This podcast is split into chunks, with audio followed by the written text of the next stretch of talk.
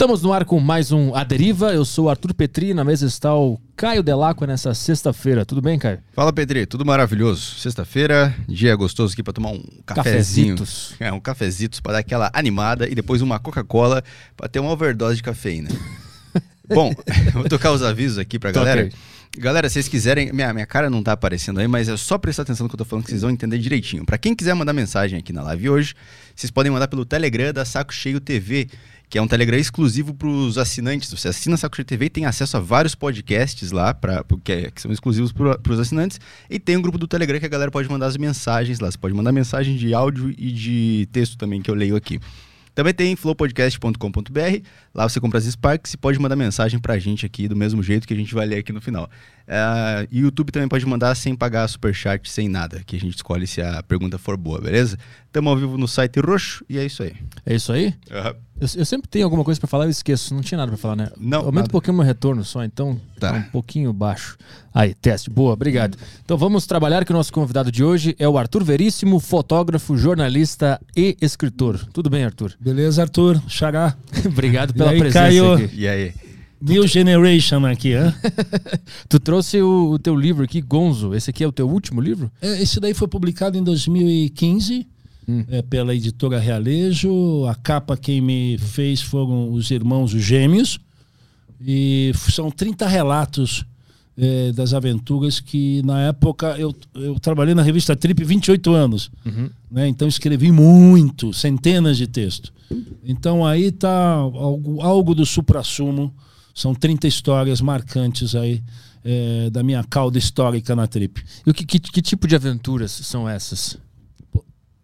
Você não me conhece? Conheço, mas eu quero- eu- eu Rapaz, ó, É que eu É já lógico. respondi essas coisas centenas, um milhão de vezes. É que eu, entende? eu penso do pessoal que, que, que não conhece. É, mas vocês têm que fazer a lição de casa. Por isso é que tem o Google. Vocês têm acesso a algo Claro. que, para minha geração, era algo que você tinha que investigar aí nas livrarias, é, recortar jornais. Agora não existe mais isso, né?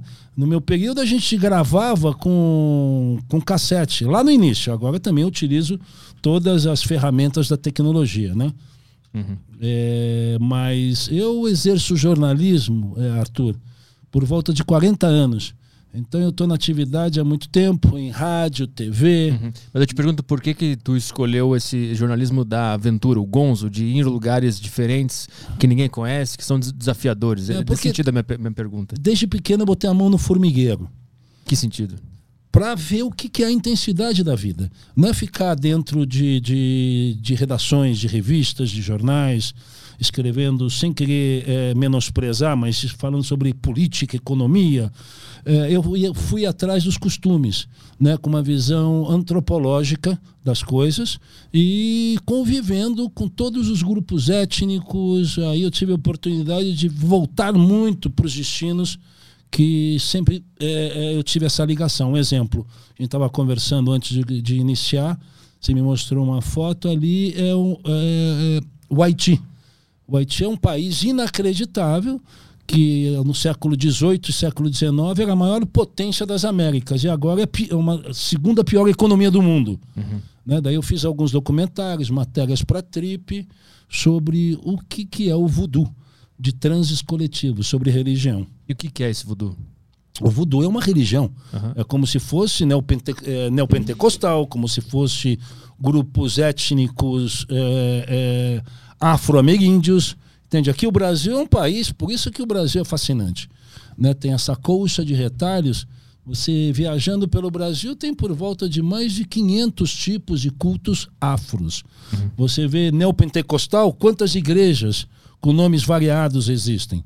Né? Você vê a profusão que tem dessas novas ondas New Age aqui no Brasil de, de eh, holístico, né? relacionado com yoga. Você pratica yoga? Não. Você faz exercício de respiração? Não também. Mas muita gente aí tá ligado no que, que eu tô falando. Vo- você vê um exemplo. Muitas pessoas são ligadas em alimentação, né? É, eu não digo só alimentação vegetariana, de forma nenhuma. A pessoa tem que ter uma boa alimentação para ter longevidade, né? Para chegar como eu tô. É isso. Eu queria, eu queria entender assim, é, quando tu decide, por exemplo, eu vou pro Haiti e vou mostrar essa realidade. Como é que é esse processo para chegar lá e entrar em contato com as pessoas? Elas não sabem que tu vai chegar lá. Tu tem que Então. dar um jeito de ser amigável e entrar na cultura deles e para documentar tudo. Como é que funciona isso? Não, funciona que você tem que ter toda uma logística. Você primeiro tem que estudar sobre o tema. Né? Você tem que ter um- uma ampla bibliografia, por isso também tem a facilidade do Google, né? de você poder estudar sobre o tema. Você tem que montar toda a sua estratégia, em qual região que você vai, se o período é chuvoso ou não, compreende? Qual é a data específica, isso tudo. Ter uma produção local para fazer um documentário, isso, entende? Para você fazer uma, uma reportagem eh, musculosa. Você precisa ter todos esses subsídios, não é caindo de paraquedas, né? Uhum. Mas como é que é a, a tua interação com as pessoas que estavam lá? Elas, elas aceitam essa, essa documentação? Uma pessoa de fora chegar lá e começar a mostrar o que elas estão fazendo? Como é que funciona isso? Essa, essa interação humana, sem a produção? Arthur, isso é dom, né? Uhum. A pessoa tem gifts, tem talentos para fazer, sabe? O cara é um ourives, ele sabe lapidar diamantes, pé, é, é, joias preciosas. O cara é um matemático, ele tem o talento para isso. Então a gente tem talento para fazer as coisas, Uhum. entende? Como você tem o talento de estar fazendo o seu programa, que é o A Deriva. qual, qual foi a, a- a- o que te inspirou a entrar nesse estilo de, de jornalismo? Quantos anos tu tinha? E o que, quem é que é o teu jornalista referência? A história que tu viu que te deu vontade de entrar nesse mundo? Olha, foram os livros em primeiro lugar, né? Eu sei que livro está meio banido da vida de muitas pessoas, mas sempre me deu essa é, é, de ficar. Eu fui praticante de muitos esportes, né?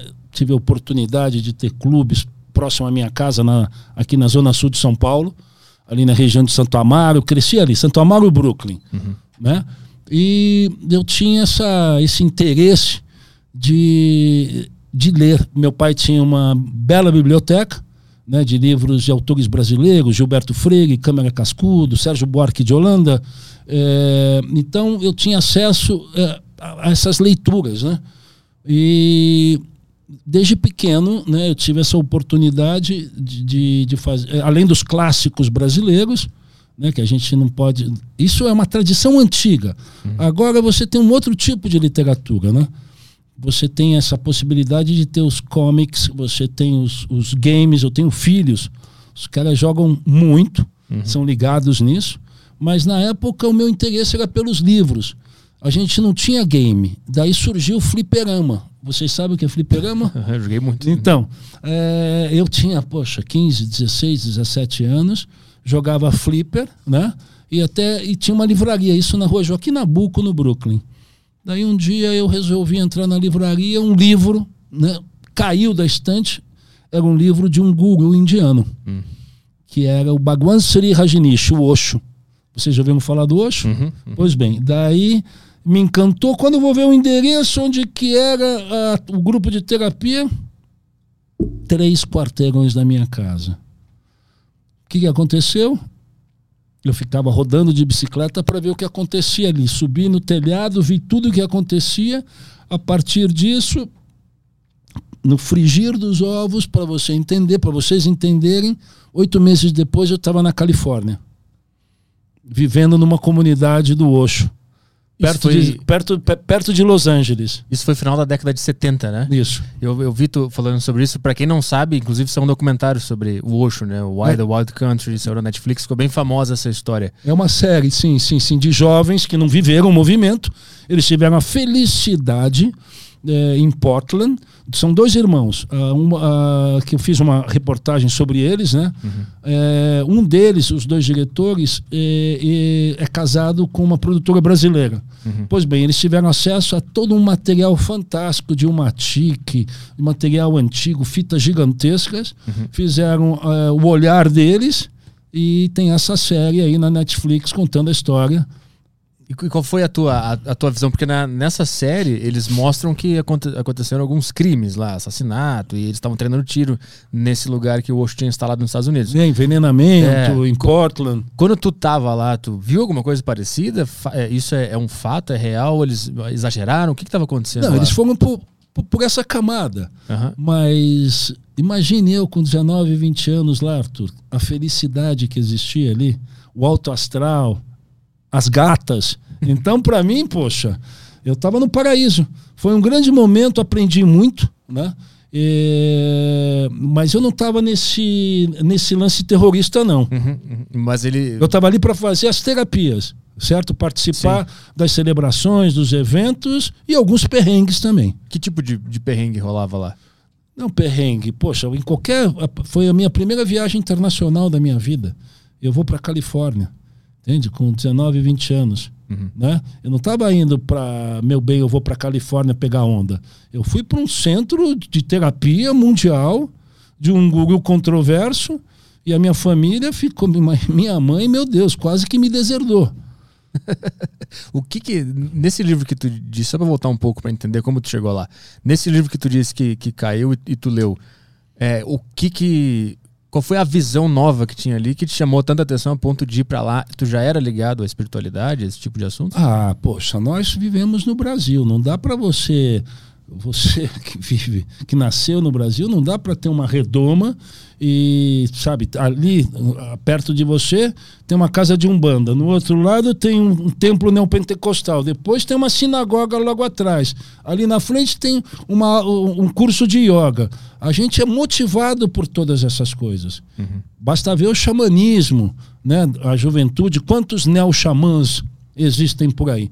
Então eu já era jovem, fazia muito esportes sempre tive essa felicidade de fazer práticas de esportes, de yoga, e me despertou. Eu li aquele texto, né, e a partir daquele texto ele me indicou várias linhas: sufismo, taoísmo, é, ayurveda, a cabala. Me levou para. Eu, muito jovem, reconhecendo esse terreno que a gente não, sabe, nenhuma publicação nos oferecia. Uhum. Só uma tinha, tinha uma revista muito antiga que chamava Revista Planeta.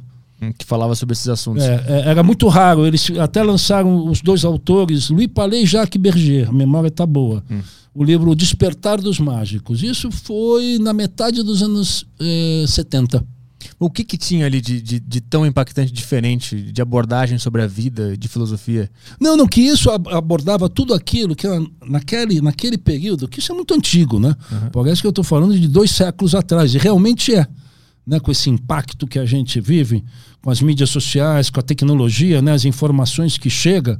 É, mas naquele, naquele período a gente tinha a música também, né? A gente tinha um aspecto do rock and roll, os grandes concertos, ainda continua tendo. Né? Tem os, os, os ícones, os ídolos, agora em 2022, mas no, nos anos 70 e 80 a gente tinha uma margem de, vai, tinha Led Zeppelin, tinha é, os antigos do rock and roll, né? todo mundo né, nessa levada da anarquia, da rebeldia, dos agrupamentos, das grandes festas. Aí surgiu o Woodstock. Uhum. Aqui no Brasil teve o Festival de Iacanga, Águas Claras. Isso tudo tem uma cauda histórica desses movimentos. E isso é subterrâneo, sempre vem à tona. Então é por isso, a gente está saindo de um período de extrema caretice. Em que sentido? Como assim, caretice? Hoje. De, de, tá de uma vendo? mentalidade conservadora. Hum. Né? Eu, eu, vejo muita gente com uma jovem com 20, 30 anos que parece um, um velho caquético de 150 anos. Sim. Poxa, vai abundar com o Frederico. Essa é uma expressão muito antiga também. Vai abundar com o Frederico, é, é, não é vafanculo, né? Como é que se fazia para poder participar desse, desse grupo lá do Osho lá nos Estados Unidos? Tu conheceu eles para esse livro? Era não, perto... aqui, no Brasil não. Eu disse que era, então, era três centro... quarteirões da minha casa. Isso, aí tu ficou rondando de bicicleta ali Sim. e um dia tu entrou em contato com essas pessoas. Isso aí. Aí tu começou a fazer ali a terapia, aqui no Brasil ainda, né? De, de, de, desse contato no Brasil para ir para lá onde o cara tava? Como é, como é que era? Tinha uma seleção ou qualquer um podia ir? Não, poxa, era algo também. Não tinha tanta gente, hum. viu, Arthur? Era para. Eram poucos que arriscavam. Era todo mundo muito bundão naquela época. Compreende isso? Como assim? As pessoas eram caretas. Hum. A, a gente utilizava essa expressão. Ou é careta ou é maluco. Então era, é, é, foi forjada uma geração, os baby boomers da minha geração uhum. são extremamente caretas. Basta ver o que, que a gente encontrou ao longo, né, que são as redações de jornal. Uhum. Que agora você vê a, a queda que existe desses baluartes da mídia? Aonde que está? Né? Um programa como o seu tem mais reverberação do que um artigo em jornal em revista, concorda? E tu, tu o, ao que, que se deve isso? É, é, é preguiça do jornalismo tradicional de, de, de, fazer coisas diferentes? É acomodação porque a mídia estava num lugar meio seguro, de, de que, não, que não eram, é, eram intocáveis? O que aconteceu? Não, porque continuaram conservadores. Hum. É por isso que eu disse para você, existe uma grande revolução. As pessoas não apregoam também nas mídias sociais um exemplo. Poxa, aquela menina tem 2 milhões de seguidores, 4 milhões, aquele sujeito tem é, 500 mil seguidores e só fica mostrando músculo na academia, bunda, bunda uhum. mas isso daí é o lance do narcisismo das pessoas. As pessoas estão voltando para esse lance animalesco, certo? Tendo uhum. contato de não só ter essa mente programática, certo? Uhum. É, e botar por debaixo dos, do, do da cama, do tapete, todas essas coisas dionisíacas que nós temos. Hum. Então acho que a gente tá, que o ser humano hoje ele está voltando para o seu estado é, primitivo de só focar no sexo pelo sexo, não, nesses não, impulsos. Não, não, sexo não, não, não, tá voltando para o natural. Ah. Tá tendo contato com a natureza. Basta ver ah. as pessoas indo para os caminhadas, respirando, indo para academia. Hum. Né? Eu não tenho nenhum problema das pessoas irem para academia. Eu sou praticante de yoga há 40 anos, então uhum. é fundamental você lapidar o teu corpo. Mas eu, eu entendi, uh, tu falou sobre o narcisismo que está acontecendo hoje nas redes sociais, né? E de alguma forma isso é levado pelos impulsos primitivos de, de sexo. E, mas mesmo assim, a gente sabe que o sexo natural ele é bom e é saudável, mas ele também pode se poluir perante uma mente não preparada para lidar com ele. Mas o que, que a gente vai saber? O que, que é certo e errado? Claro, Arthur? mas eu queria, eu, eu, queria te entender nesse ponto do narcisismo, que acaba usando o sexo para se promover na rede social, e o sexo natural. Eu, eu não entendi a. a não, a gente, vive na, a gente vive desde os anos 80 na cultura do narcisismo absoluto. É. Certo? Ou para você não?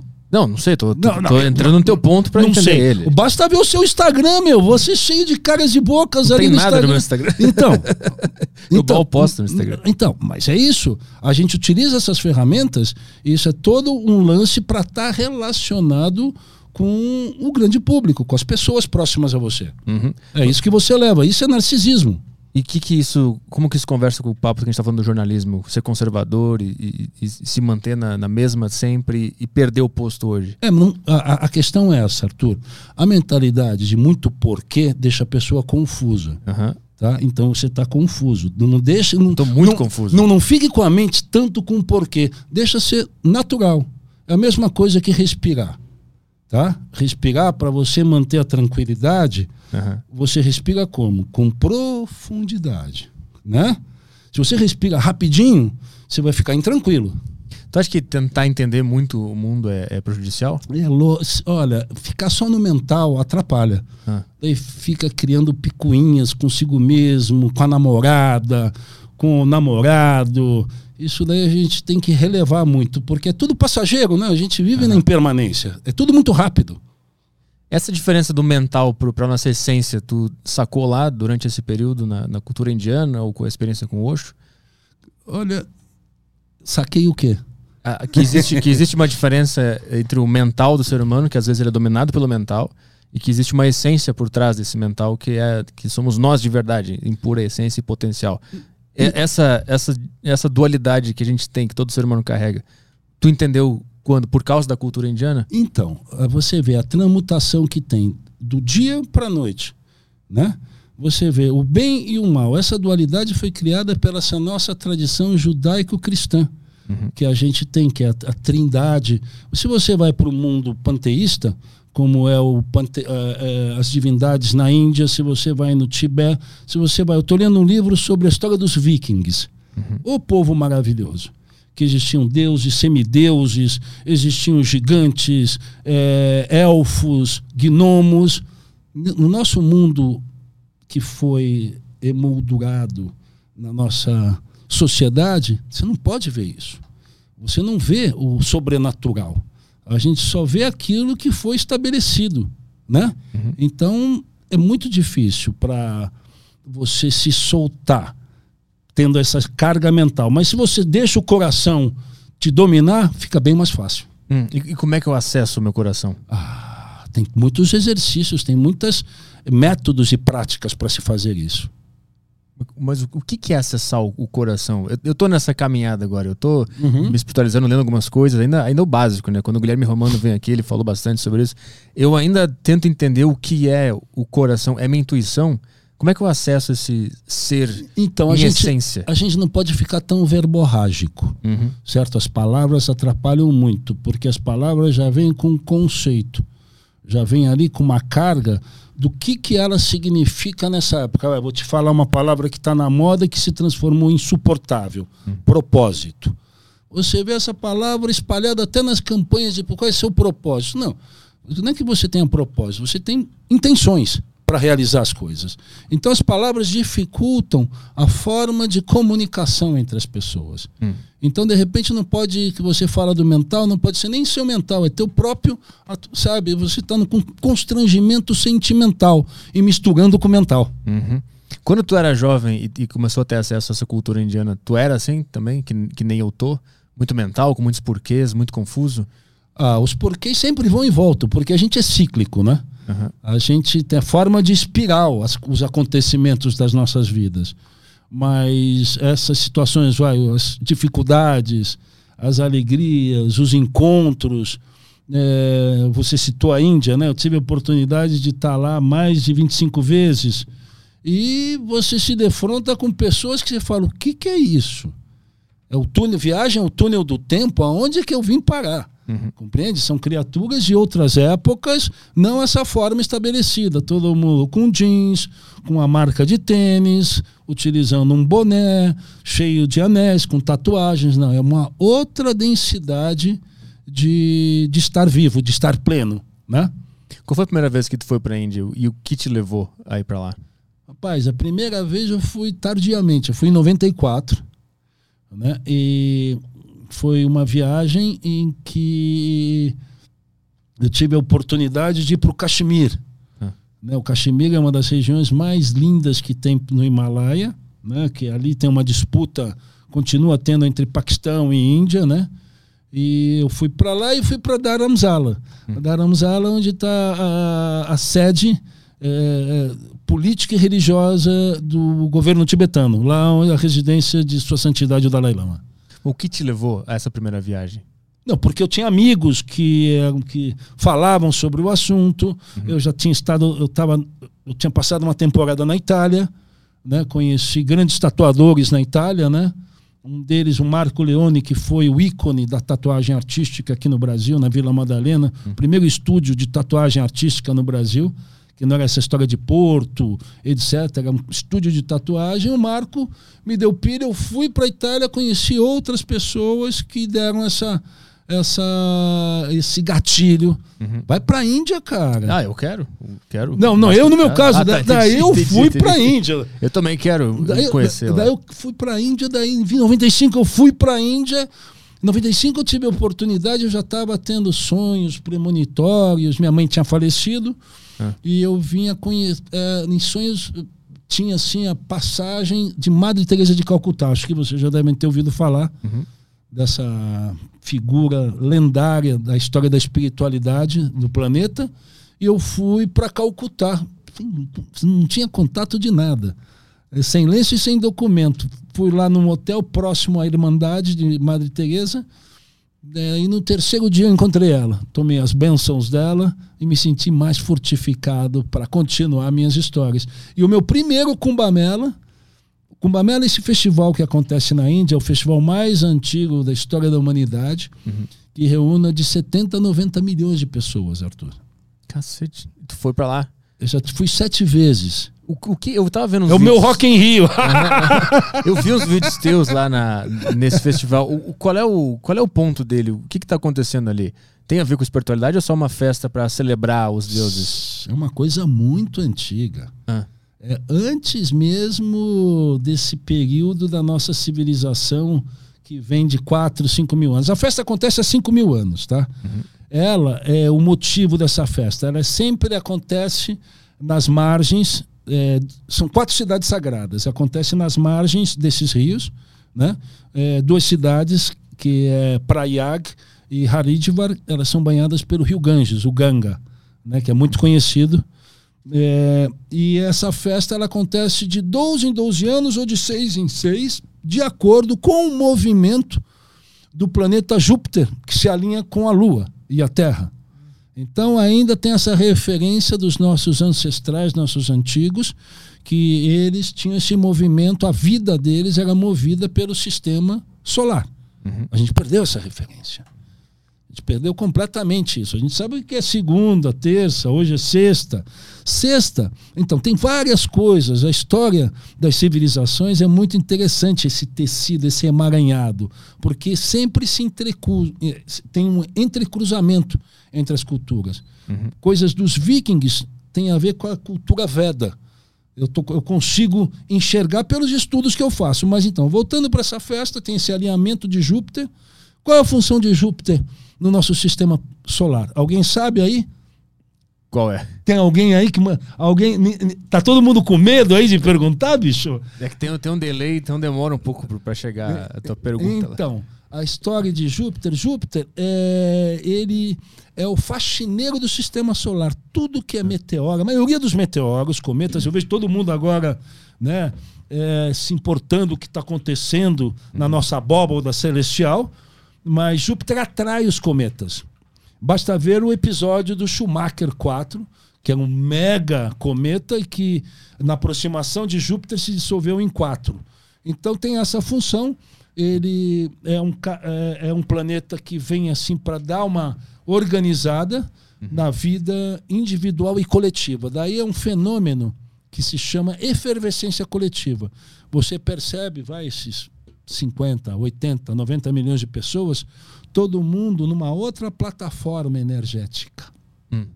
Tá? É como você vai num show de rock, você vai num show sertanejo, vai num show de funk, não fica todo mundo dançando na mesma levada? vai em comício político. Uhum. É, tal, é, agora que vai ter as eleições, fica todo mundo inflamado. Uhum. Fica todo mundo naquela gravitação energética. Vai no show do Ratos do Porão. Uhum. Vai lá o João Gordo. E todo mundo tá. Né? Vai no show da Anitta, fica todas as meninas, fica todo mundo sensual.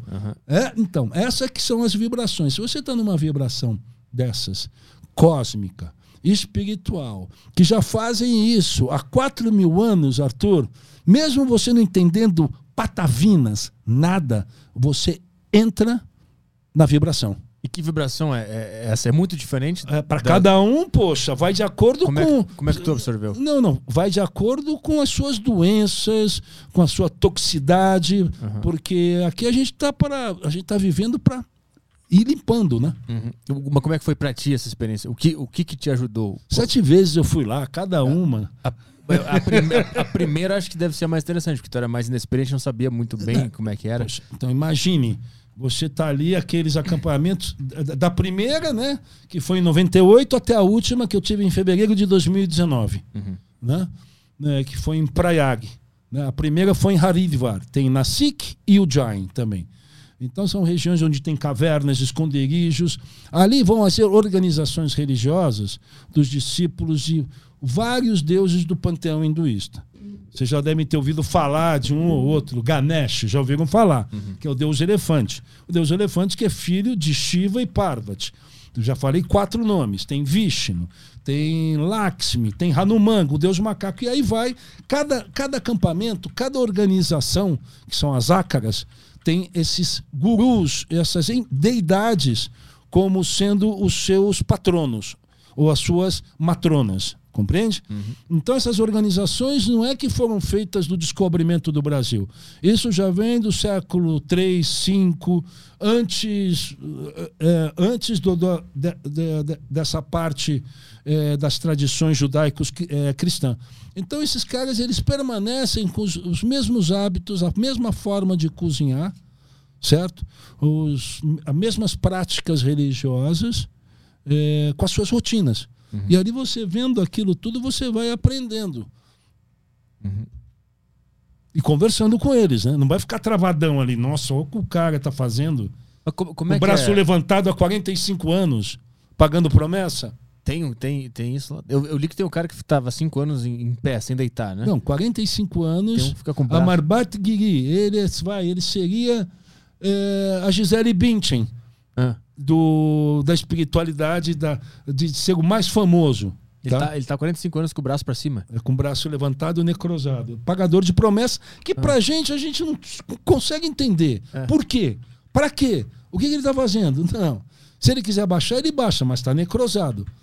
Qual é, qual é o ponto? O que que tá por trás disso? É uma, é uma promessa que ele fez completamente fora daquilo que a gente pensa. Ah. Então você tem que ir para lá para conviver com essas pessoas. Não é a tua é, análise, compreende? O seu juízo sobre as pessoas. Isso é seu, particular. Uhum. Mas a questão é de uma dimensão que ele atende ao coletivo, fazendo essa promessa e despertando a atenção. Né? Isso eu estou falando numa camada bem superficial. Ah. Porque tem o porquê dele, o culto, que é, é algo pessoal dele. Tu, tu conversou com esse cara, por exemplo? Ah, cruzei com ele várias vezes. E que, o que, o que que tu conseguiu entender que, que tá por trás desse gesto, dessa atitude? É, é- é puramente espiritual? Ah, olha, tem coisas que a gente não precisa ficar se desgastando querendo saber o porquê. Então, quando, tu, então, quando, tu, quando tu vai pra esses lugares... tu- Olha ali, ó. Ó, ó o meu, ó o meu camarada. Ah, tá ali ele. Tem um cara ali, um fortão, me fazendo a parada também. É esse mesmo, esse cara que tu viu lá e, e- e conversou. Então o teu ponto no, no jornalismo não é tentar entender, é simplesmente ir lá, relatar. Isso acontece é assim que as coisas são, e sem tentar é, ficar entrando nos porquês, porque aquele Ah, cara tá Arthur, fazendo. Esse é o ponto, né? Nessas festas, nessas manifestações dessa magnitude, o todo é maior que a soma das partes. Então você ficar se dividindo, ficar querendo julgar, etc. Que a nossa cultura aqui é a Aham. cultura né, do- da lacração, do julgamento, certo? É, de opinar, falar, pô, vou cancelar o fulano porque é, não acompanha minha, o meu raciocínio. Que raciocínio? Mas vá fanculo. Tu, tu acha que tentar entender tá ligada a, a julgar de alguma forma? Aí, aí é uma questão sua, poxa. Você quer que eu seja seu psicólogo? Você vou chamar o Guilherme Romano aqui, porque ele é coach e terapeuta. O que eu que tô é? aqui para contar histórias para vocês. É, isso que eu quero saber. Eu quero, É. eu quero saber como é que foi essa experiência e como é que tu absorveu ela. Essa, essa primeira Aqui, ó. viagem pra esse festival. Não, essa foi a minha primeira viagem. É como eu disse a você. E ao longo de tantas jornadas, eu tive por sete vezes nessa festa. A primeira vez que tu saiu do Brasil sozinho pra participar de, de uma coisa diferente foi, foi nessa experiência do Não. festival ou foi outra? Não, foi essa que eu fui para Califórnia. Ah, você foi a primeira. E lá tu teve. Arthur, imagine eu chegando, brasileiro, chegando daqui de Santa Amaro, Brooklyn, SP, Zona Sul, caio na Califórnia, desço em Los Angeles e me levam numa comunidade alternativa, me botam num iglu, eu jovenzinho tô lá no iglu. Daí vem uma pessoa, vem aqui pro refeitório, vejo todo aquele, aquele pessoal com roupa vermelha, eh, cor de laranja, branco, né? E de repente daí eu volto e falo, não, vai ter uma celebração. Quando eu chego lá, tinha umas 500 pessoas e metade estava pelada. Poxa. Imagine, eu não estava acostumado com isso, de ver O pessoal tudo peladão lá. tudo peladão. E aí foi tranquilo? Tu, tu teve que ficar também? Era, como é que era? Jovem, animado, lógico que eu fiquei pelado, né? E o que, que se fazia lá? No, de quanto tempo tu ficou lá? Nessa comunidade. É, do Osho. Não, não, então. Tem, tem situações que para as pessoas vai. Um ano é um dia. E tem um dia que é um ano. Então, é, não tem essa relação de tempo e espaço. Você se apropria daquele momento e usufrui daquilo. Ah. Então, vai. Teve situações minhas na Índia que um dia foi um ano. De tanta coisa que aconteceu. E que, como é que, que se fazia no dia a dia lá na, na comunidade do Osho lá? Eu fazia grupos de terapia. O que, que é essa terapia? O que, que se fazia lá? É, fazia gestalt, terapia, grupos de massagem, um monte de coisa. Você nunca fez terapia? Eu faço converso com um cara. Não, não, mas, mas- É, não, não. Aqui tem diversas coisas de terapia, principalmente no universo feminino. Você vê a quantidade de sa- sacerdotisas que tem em São Paulo, Rio, Floripa, Alto Paraíso. As mulheres estão colocando o sagrado, até a turma do sagrado feminino. Uhum. Tem os, os- a turma do neo-xamanismo. Então, esses grupos têm acontecido. O que é o xamanismo? O xamanismo é que, que trabalha com estados alterados de consciência, Hum. com plantas de poder. Como assim? Plantas de poder.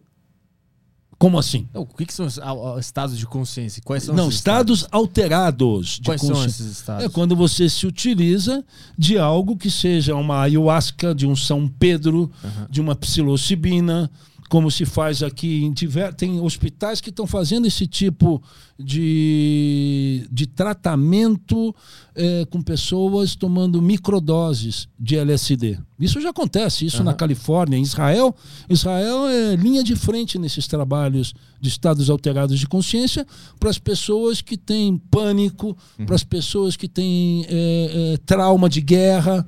Imagine a quantidade de jovens americanos, jovens sírios, palestinos e israel- israelenses que são obrigados a ir à guerra. Voltam com sequelas profundas. Pessoas que têm acidentes traumáticos. Isso tudo está sendo utilizado, é, é ponta de lança da ciência nesses trabalhos de estados alterados de consciência. Aqui no Brasil, a gente tem grandes neurocientistas. Você deveria até convidar o Siddhartha Ribeiro, A gente tá tentando chamar muito ele, entrando em contato com ele, Então. só que está difícil de entrar em contato com Não, ele. porque é uma pessoa que é muito requisitada. É. Mas ele vai falar sobre o sono, sobre os estados alterados de consciência, com muita propriedade. Tu participou de algum, algum desses? Usou alguma, alguma coisa dessas que te alterou a consciência? Mas, Arthur, eu sou o Gonzo, rapaz. Claro, eu quero- Eu quero saber como é que foi essa Mas, experiência. e pô, você não me estudou, bicho? Claro que eu estudei, por isso que eu tô introduzindo esse assunto. Pra tu contar como- quando foi e como foi pra ti. Nesse meu próprio livro tem uma experiência que eu faço uma dieta com um dos maiores xamãs que é, na região de Pucallpa, no Peru, Juan Flores, em que eu faço uma dieta. Eu fico isolado na floresta, tomando uma determinada planta de poder, né, com, comendo pouca coisa, passando né, si- situações desconfortáveis, porque com animais selvagens, é, onça, é, cobras, mos- os mosquitos que pareciam uns, uns urubus né, no meio da floresta. Daí depois você é preparado e eu tive a experiência de tomar a ayahuasca, o iarré. Ah, mas tu tomou ayahuasca depois desse período De- de- sozinho. Isso, isso, isolado. Essa é uma das experiências, mas eu conheci, eu já fiz uma matéria que foi incrível, eu tive a oportunidade eh, e, e o privilégio de conhecer o Glauco.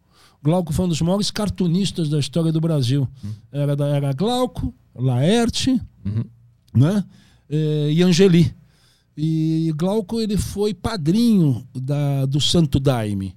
E eu fiz uma grande matéria para a revista Trip, tá aqui, tá, também está no meu livro, sobre essas experiências. Então a Trip tinha essa função de colocar para todas as camadas sociais, mas principalmente para vocês, os jovens.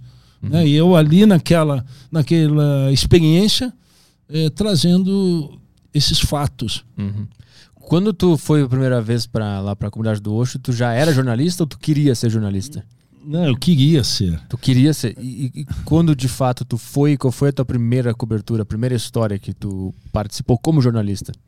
Rapaz, olha, a minha primeira história verdadeira como jornalista foi quando o Paulo Lima, o editor, o cara que fez a trip junto com o Carlos Sarli, que é o Califa, fizeram a trip em 86, e daí eu comecei a fazer matéria que era toda edição tinha matéria minha.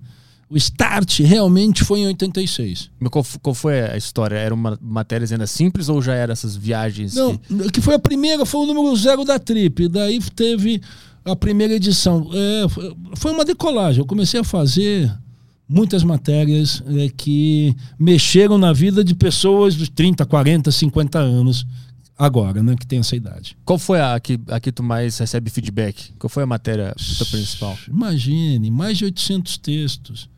Eu tive feedback de coisas que. Eu escrevi na revista da Gol durante 12 anos. Eu tinha uma coluna lá, Achados do Arthur, quando tinha revista.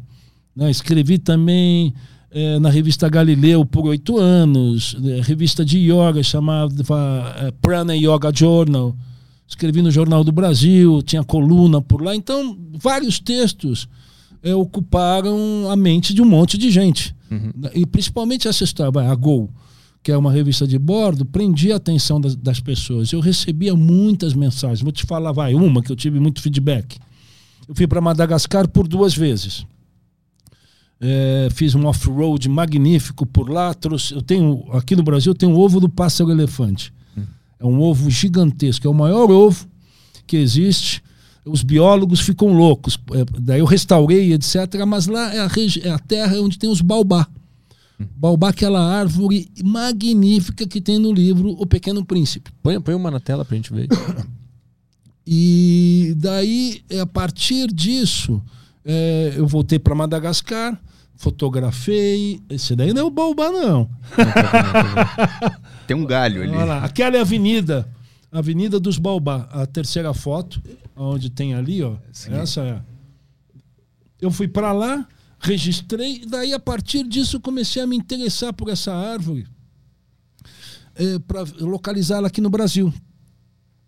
E daí eu encontrei na frente do Palácio do Governo em Recife, perdão, em Recife, né?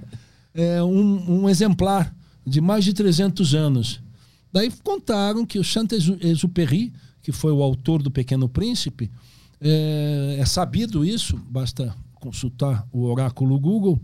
Ele era um piloto de avião de correio e ele teve por vários locais do Brasil e dizem que foi ele o responsável por essa árvore. Mas eu acredito que com a vinda, né, eh, das, dos grupos africanos de diversas tribos, eles que trouxeram essas sementes, porque é uma tradição, é, é a árvore mãe uhum. para determinadas regiões. Como aqui no Brasil, a samaúma é uma árvore mãe, como para os vikings, né, o olmo é a árvore da vida. Uhum. As árvores são fundamentais. Eu tive agora na Amazônia, Arthur, tive na Amazônia esse ano inteiro hum. que passou. Eu tive a oportunidade de ir para o Acre, de ir para a Ilha do Marajó, para o Pará, fui lá para o Amapá, é, conheço profundamente as regiões é, amazônicas e grupos indígenas. Né? Uhum. Fiz até um trabalho que eu coloquei para o grande público, junto com os, o grupo indígena Unicuí, os Caxinauás, uhum. na região do Rio Gregório, no Acre. E mostrei lá para o grande público, no programa do Ratinho, é, o ritual da ayahuasca, do rapé, que são tradições que existem há milhares de anos desses grupos. Qual, qual foi aquela história que tu contou em off da, do, do Santo Amaro, né? Do, das pinturas rupestres que, que tu foi lá Não, isso é a Serra da Capivara. Serra da Capivara. O, que, que, história é essa? Lá tem pinturas rupestres e foi considerado um dos lugares que a pessoa tem que visitar em 2022, né? Não, Arthur, ali é um local que está... É, lá é a história dos caminhos da humanidade. Hum. É no Piauí, São Raimundo Nonato.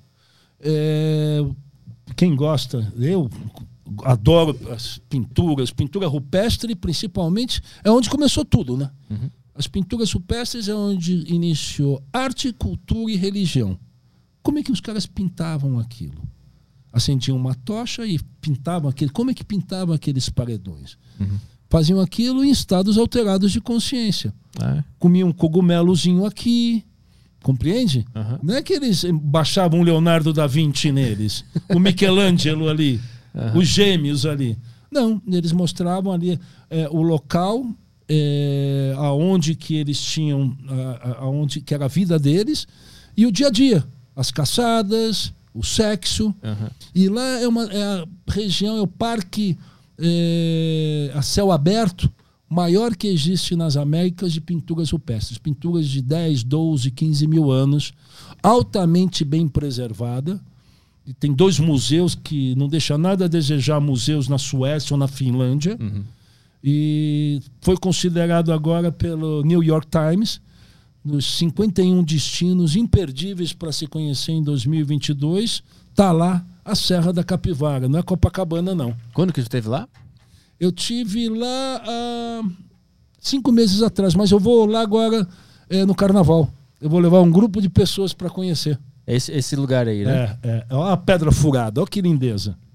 Uhum. Olha que lindeza, imperdível. Eu fui essa última vez com um casal de amigos, o fotógrafo é, André Pessoa, um monstro da fotografia do Brasil, vive por lá, e com dois jovens. Os meninos, um tinha 14 e o outro tinha 19. Os caras ficaram deslumbrados. E tudo gamer, né, meu? criptomoeda gamer. Os caras falaram, o que, que é isso? Isso começou daqui, né? Os jogos gamer. Eu falei, isso mesmo. Essas pinturas, elas têm alguma interpretação? Tem como entender o que estava Ah, querendo ser dito sim. ali? Ou é, ou é só nossa especulação? Não, não, tem os guias. Os guias locais, eles vão te elucidando tudo. Vão te facilitando a manobra de você ter um entendimento da história. O que, o que que tu aprendeu com essa, com essa visita lá? Ah, poxa, são os nossos ancestrais. Pra, isso daí você vê, tá no seu código genético. Quando você vê uma pintura dessa, você já se sente acionado. Fala, nossa, olha os meus ancestrais. Não é o papai, o vovô, a vovó, o nome da família, não. Aí que começou tudo. Mas tu, tu, tu disse que eles é, desenhavam isso é, sobre aquele estado alterado, né? Eles usavam alguma coisa, comiam não uma uma planta e parte ou outra. Não, Não, não, eu quero perguntar assim, tu acredita que esses outros estados foram o que nos trouxeram a capacidade artística? Porque o cara acessou esse lugar onde ele soube usar artisticamente o seu corpo, a sua Mas- mente, pra pintar aquele negócio. É, É, muito doido isso. É, ma- mas eh, são as interpretações. Olha esse povo tão antigo. Você chega em locais, em paredões, que parece que fizeram a pintura cinco minutos. Hum. O vermelho, assim, ó, intenso. Fala, que pigmentação é essa? Compreende? Uhum. Qual, qual foi, quando tu era jovem lá, tu começou a ser jornalista, quantos anos tu tinha? Quando tu de fato virou um jornalista? Ah, eu já nasci jornalista, né? Mas começou é que oficialmente a trabalhar. Não, não, é que, vai, eu era leitor do, do, do Tantan, do Tintim. Aham. certo? Martin Mystery, Corto Maltese, eu adorava as histórias do Marechal Rondon, então já estava já, já na corrente sanguínea. Quando você tem a pegada para coisa, não tem como só- se você perdeu o rumo, né? Eu quero te perguntar qual era a tua idade na tua primeira viagem que tu foi é, praticar o jornalismo, o Gonzo, quando tu foi relatar alguma cultura diferente, uma história diferente. Não, o Gonzo foi o Paulo Lima por detrás também. Ele, a gente já falava sobre Hunter Thompson, né? Hunter Thompson não tinha se suicidado ainda, que tinha um clube ao redor do Hunter Thompson, né? Você conhece um pouco da história dele? Não. Então, ele tem filmes, Fear and Love em Las Vegas, que é do Terry Gilliam, é, que quem faz o papel do Hunter Thompson é Johnny Depp, e Benício Del Toro é o advogado nessa história, Fear and Love em Las Vegas. Mostra ah, o pôster do, do filme. Fear and Love em Las Vegas. É, é, Medo e Delírio em Las Vegas. Tá? E ele era um cara, ele teve esse auge, daí sumiu, foi morar em Aspen, né, é, no Colorado, se candidatou ali, ó.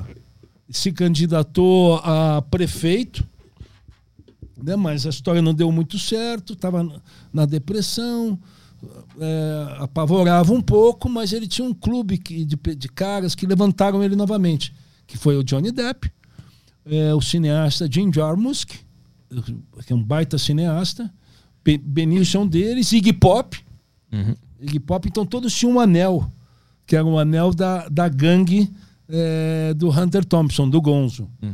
Então ele foi um ícone do jornalismo, ele, mas tem muitos outros também, né? Uhum. Mas ele foi uma referência. Foi, foi uma referência. E o Paulo falou: Puta, Arthur, você deveria fazer como ele faz.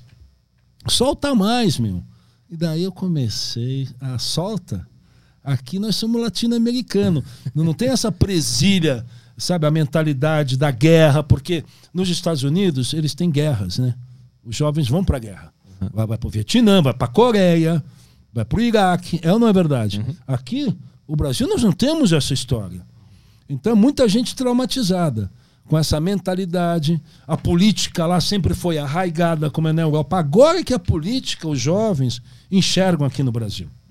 Você vê o movimento político, todo mundo é desse, dessa banda ou dessa outra banda. Muito recente ainda. É, né? não, mas isso é algo que a juventude está de olho.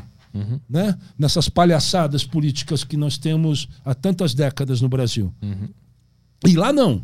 Lá eles têm essa, essa história pesada. Né? O Brasil, eu, no meu entender, eu não troco o Brasil por nenhum país. França, América, Índia. É, aqui é incrível. Porque você tem essa possibilidade. Eu que fi- fiquei viajando de- esse ano passado bastante pelo norte do Brasil, fui para o Sergipe, no Nordeste também, Mato Grosso, por todas as regiões, fazer mergulho em bonito, fazendo matérias. Bom, eu me deparo com pessoas extremamente anônimas mas que tem muita sabedoria. Então a gente tem que aproveitar isso, que está dentro do nosso berço. Quando tu disse que, que tu tinha que soltar mais, que o teu amigo falou que era pra tu soltar mais, O Paulo Lima. o Paulo Lima falou, solta mais. E aí tu começou a fazer esse jornalismo mais é, real, mais, mais cru. Qual foi? Vivendo, vivendo a, a situação. Qual foi a- vai, eu a eu primeira dar- ó, experiência? eu vou te dar um exemplo de uma história incrível que foi ah, pa- no passado recente, 2014, com a série que eu fiz para Discovery. Uhum. Eu apresentava uma- um programa que chamava Na Fé. E um dos episódios foi eh, no Brasil, na festa do Círio de Nazaré, da Nossa Senhora de Nazaré, mais conhecida como Nazinha, a maior festa popular que tem no Brasil, que junta 2 milhões de pessoas em Belém do Pará. Diversas romarias. Mas o ápice da história é quando eles levam é, é, é, as pessoas vão para a corda, aonde que estão levando a santa, certo? Estão levando ela no pedestal e tem um, a corda, que é imensa corda, e as pessoas têm que ir para a corda. Você vai, bota a mão naquela corda. Ali, meu amigo, é Star Wars, é conexão com o divino, é o cordão umbilical onde está aquele povo num estado acelerado, potencializado de energia. Essa é uma experiência extremamente de jornalismo, mas que eu senti a, a, a energia do coletivo, entendeu, Arthur? Uhum. Tem como a gente achar uma, uma, uma foto desse? Da festa do Círio de Nazaré, é, a corda, Romaria da Corda, Romaria da Corda. Isso é, isso é onde que tu, tu falou? Belém do Pará. Belém do Pará. Essa foi 2014, né? Mas eu, eu, ainda quero saber qual foi a tua primeira experiência na estrada, de, de, de que tu pela primeira vez foi e se colocou em situações diferentes, porque. Olha lá, É ali as pessoas segurando a corda, Ah, olha lá. Aham. Tá- Tá vendo? Uhum. Para você chegar, mas quando você põe a mão, você não larga mais. Ah, então é um desafio chegar até lá, né? É, é um desafio e você pagar promessas também. Aham. A gente é muito promesseiro, nós brasileiros. Sim. E aí é uma festa que é católica, mas ela tem influências é, indígenas, certo? Tem elementos de diversas tradições, porque os grupos indígenas no Brasil é fascinante. Você ter a oportunidade de conviver, é, eu recomendo. Tu conviveu em que sentido? Tu vi- viveu em alguma tribo junto com eles? Por, Eu- eu por quanto tempo? Eu, eu fiz um documentário em que eu fiquei com os índios oés. Os oés é o suprassumo de índios isolados que existe no Brasil. Ah. Eles, a referência deles é o piercing que eles têm, que é o puturu, que passa aqui, ó. Mostra aí as imagens. Índios oés, Z-O-E-S. É, no município de Cuminapanema. Eu fiquei por lá por duas semanas. Eu e o meu cinegrafista, o meu diretor de fotografia, Tony Nogueira. A gente, o, cert, o sertanista nos recebeu e eu vivi com esses índios que foi uma experiência assim, é, roots, completamente telúrica. Como era o, o dia a dia vivendo lá? Tira, tira, tira, tira. Não, não, aquele cara não. O que, que apareceu? Eu não vi. Não, não, nada, nada, nada, nada, nada, nada. Pareceu uma jeba? Não. Não, na tela que não apareceu nada. Relaxa. Deixa eu ver então. Deixa eu pegar aqui, ó. Deixa eu colocar aqui. O que, que foi? Qual que é? É a bundinha aqui? Não, ali, ó. O-. Porra, você quer insistir, mano? Pelo Mas amor ninguém, de mas ninguém tá vendo. Deus, Ninguém tá meu. vendo, ninguém tá vendo. Só nós estamos Porra, vendo. é? Tá é, bom. só nós estamos vendo. Pô, o terceiro ali, você tá falando? Pelo amor de Deus, esse tipo de gente. Não, conclu... Ah, ah, entendi. Ah. É aqui. Ah. o problema é esse cara aqui. Ninguém tá vendo. Ninguém tá vendo. Sério, ninguém tá vendo? Não, Não. só nós. Essa foto Tá é o Fausto Silva, galera. Só pra você saber. Não, que falso. Faustão é incrível. Sim, porque ele é maravilhoso. Mas eu quero saber como é que foi a. a- o Tu ficou duas semanas lá vivendo com eles, como eles vivem, é isso? Isso mesmo. Como que é que eles vivem? Poxa, é, os caras vivem há 4 mil, 5 mil anos. Eles vivem parados, sabe, numa outra frequência, na pré-história. Cromagnon, sabe? Não, é, é outra, como também, essa aqui foi uma experiência no Brasil. Eu tive outra que eu fui com Rui Mendes, que é o maior fotógrafo da história da música, do rock brasileiro. Ele era, foi como cinegrafista e fotógrafo. Nós fomos para Papua Nova Guiné. Esse é um lugar longe, viu? Aham. Esse é viagem ao centro da Terra. E lá os povos, o Danny People, bota aí uma foto ali, que deve ter o peladão aí, que é Arthur Veríssimo e Papua Nova Guiné. Que daí é, é- é- então são coisas da trip, né? Eu tive essa experiência, fiquei lá durante três semanas, eu e o Rui, não tinha como voltar, porque é, Papua, parte de Papua faz parte da Indonésia, né? Ali, olha lá, aquela, a, do- a do cantinho aqui, ó. A primeira? Ah, é a primeira. Pronto. Eu tô com um protetor peniano ali. Junto com essa tribo que é o Danny People. Como é que faz pra se integrar com eles? Tu chega do nada? Cara, não, é muita pesquisa, Arthur. Não, mas eu digo pra- É dedicação. Porque antes Claro. de fazer uma história dessa, lógico, eu tenho um produtor que me compra, compra o bilhete, mas nesse caso eu já estava em Bali. Isso, Eu morei um tempo em Bali, Ah, né? E daí Bali, a Indonésia, tem, pô, 14 mil ilhas. E você fica, pô, eu vou pra lá, eu vou pra cá. E na época, é, é, eu chamei o Rui. Vamos pra Papua, vamos. Tava a maior dificuldade, eu consegui, tinha uma grana né, de produção. Essa, essa história minha de Papua já foi pro ar na TV Record, no Domingo Espetacular. Em 2006 nós colocamos isso no ar. E ficou três semanas com eles, é isso? Fiquei três semanas. Que- o que que se fazia no dia a dia? Quais eram os rituais? O que, que se comia? Não, onde não. dormia? Como é que funciona? Mas então, a adrenalina de você chegar no lugar é como você desembarcar na Lua, em Marte. Hum. Né? Daí você tem o interesse de ver como é o dia a dia deles e a gente vai tocando a nossa vida. Uhum. Né? Mas principalmente para quem é fotógrafo, eu também sou fotógrafo, aproveitava o ensejo e fiz um arquivo maravilhoso. Mas na hora você tá ali convivendo com aquelas pessoas e fala, pô, olha, isso existe no meu planeta Terra. Hum. Essas tradições tão antigas. Não é só gente em Nova York ou em Dubai. Como- Qual é a tradição deles? No que, que eles acreditam? Como é que eles vivem? São, são pagões, né? São animistas. São pessoas que vivem com as suas referências, a sua cosmogonia eh, particular do grupo coletivo deles. Uhum. O, que, que, o que, que se aprende quando se conhece tantos povos, tantas pessoas diferentes? Ah, você fica bem mais tranquilo, né? Fa- vendo que- como tem o outro, como tem a variedade do ser humano. Mas quando tu ia lá, tu, tu vivia Não com é aqui, eles? não, não, Ou- é, ou- não, não é a mesma coisa que aqui que você, ah, o cara torce pro Vasco, ah, o outro torce pro Guarani, Claro, aí você aham. torce pro Flamengo, pro Santos, não. Você coloca uma variedade de possibilidades que você torce pro Vasco, Guarani, Man- Manchester, Uhum. Juventus, Liverpool.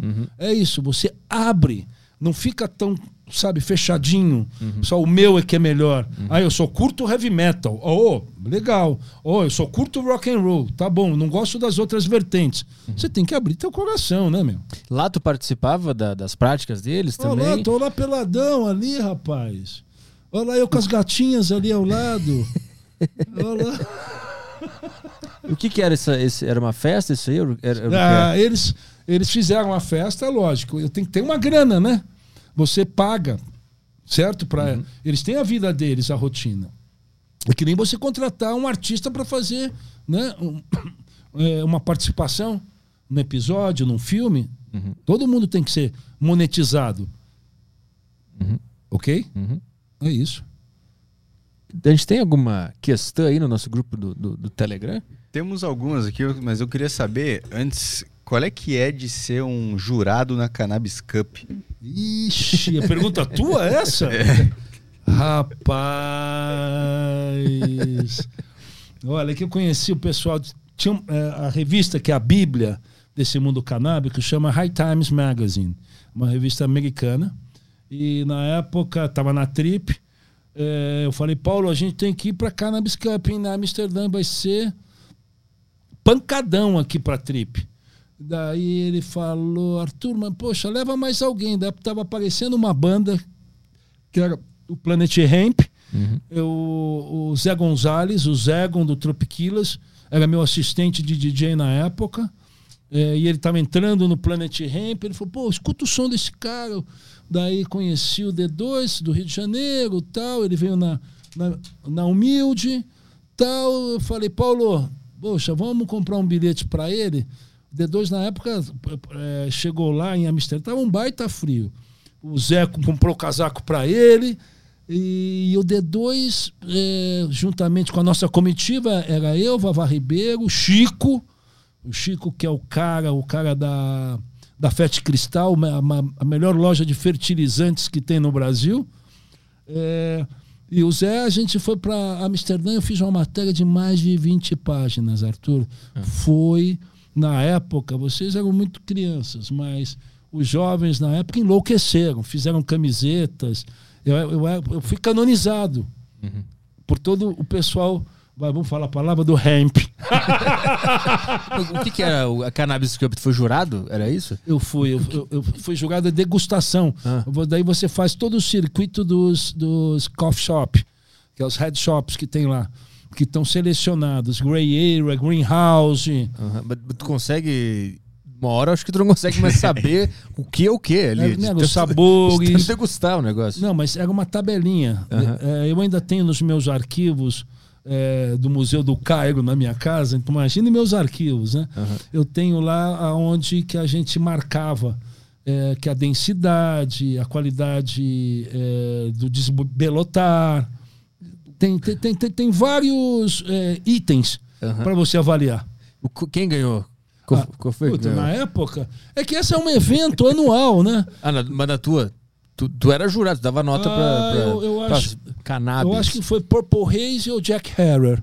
Jack Purple não, não, é, então, é, tinha indoor, outdoor também, mas o, o Jack Harrer foi o maior ativista da história do mundo canábico. Ele que revelou toda a falcatrua da marca Dupont, eh, demonizando o nome cannabis nos Estados Unidos. Que, que, que história é essa? É uma história que todo mundo sabe. Quem conhece um pouco sobre a cannabis e o, e o movimento, isso daí é uma história que se arrasta há, há década, há um século, né? 1920, 1930. É que a, a, o, para vocês entenderem, eu vou falar rapidamente. As cordas das embarcações, as velas dos navios, elas eram feitas de cânhamo, tá? Daí a, a indústria dos combustíveis fósseis tinha, tem esses derivados de plástico, né?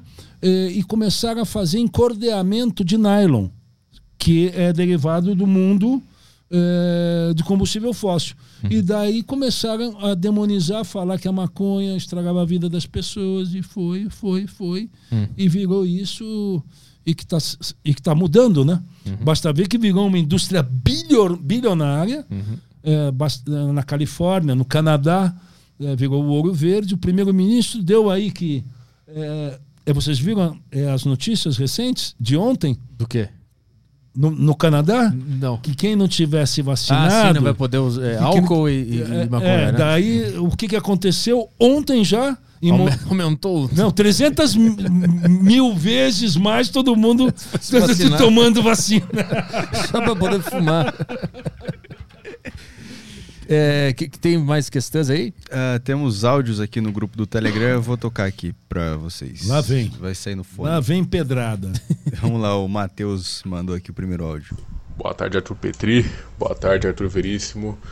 Gostaria de perguntar para o Arthur Veríssimo como é a alimentação dele hoje em dia, visto que ele aprendeu bastante coisa sobre o hinduísmo, se eu não me engano, sobre o Osho também, pois eu adoro contos védicos, Bhagavad Gita, e queria entender se ele sabe um pouco sobre alimentação e como é hoje em dia, porque há uma certa diferença entre alimentos satívicos, que são frutas, coisas cruas, manteiga ghee, rajados, que seria aquele ovo que dá uma energia, e os tomásicos, que é aquela lasanha congelada.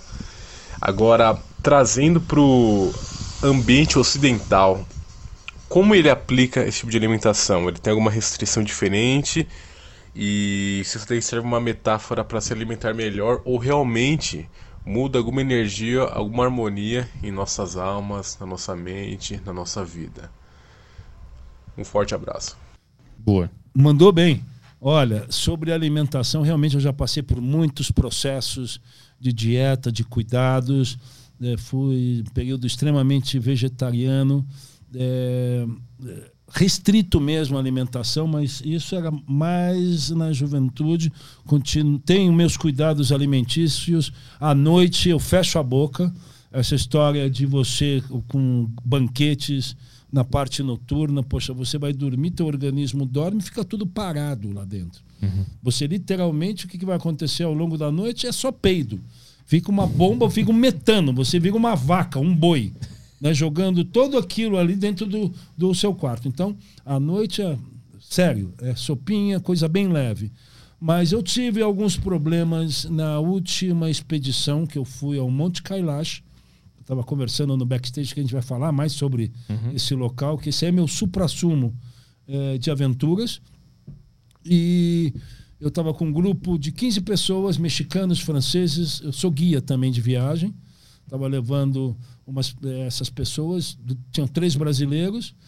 É, eu comecei, a, eu e duas meninas vegetarianas começamos a passar meio mal.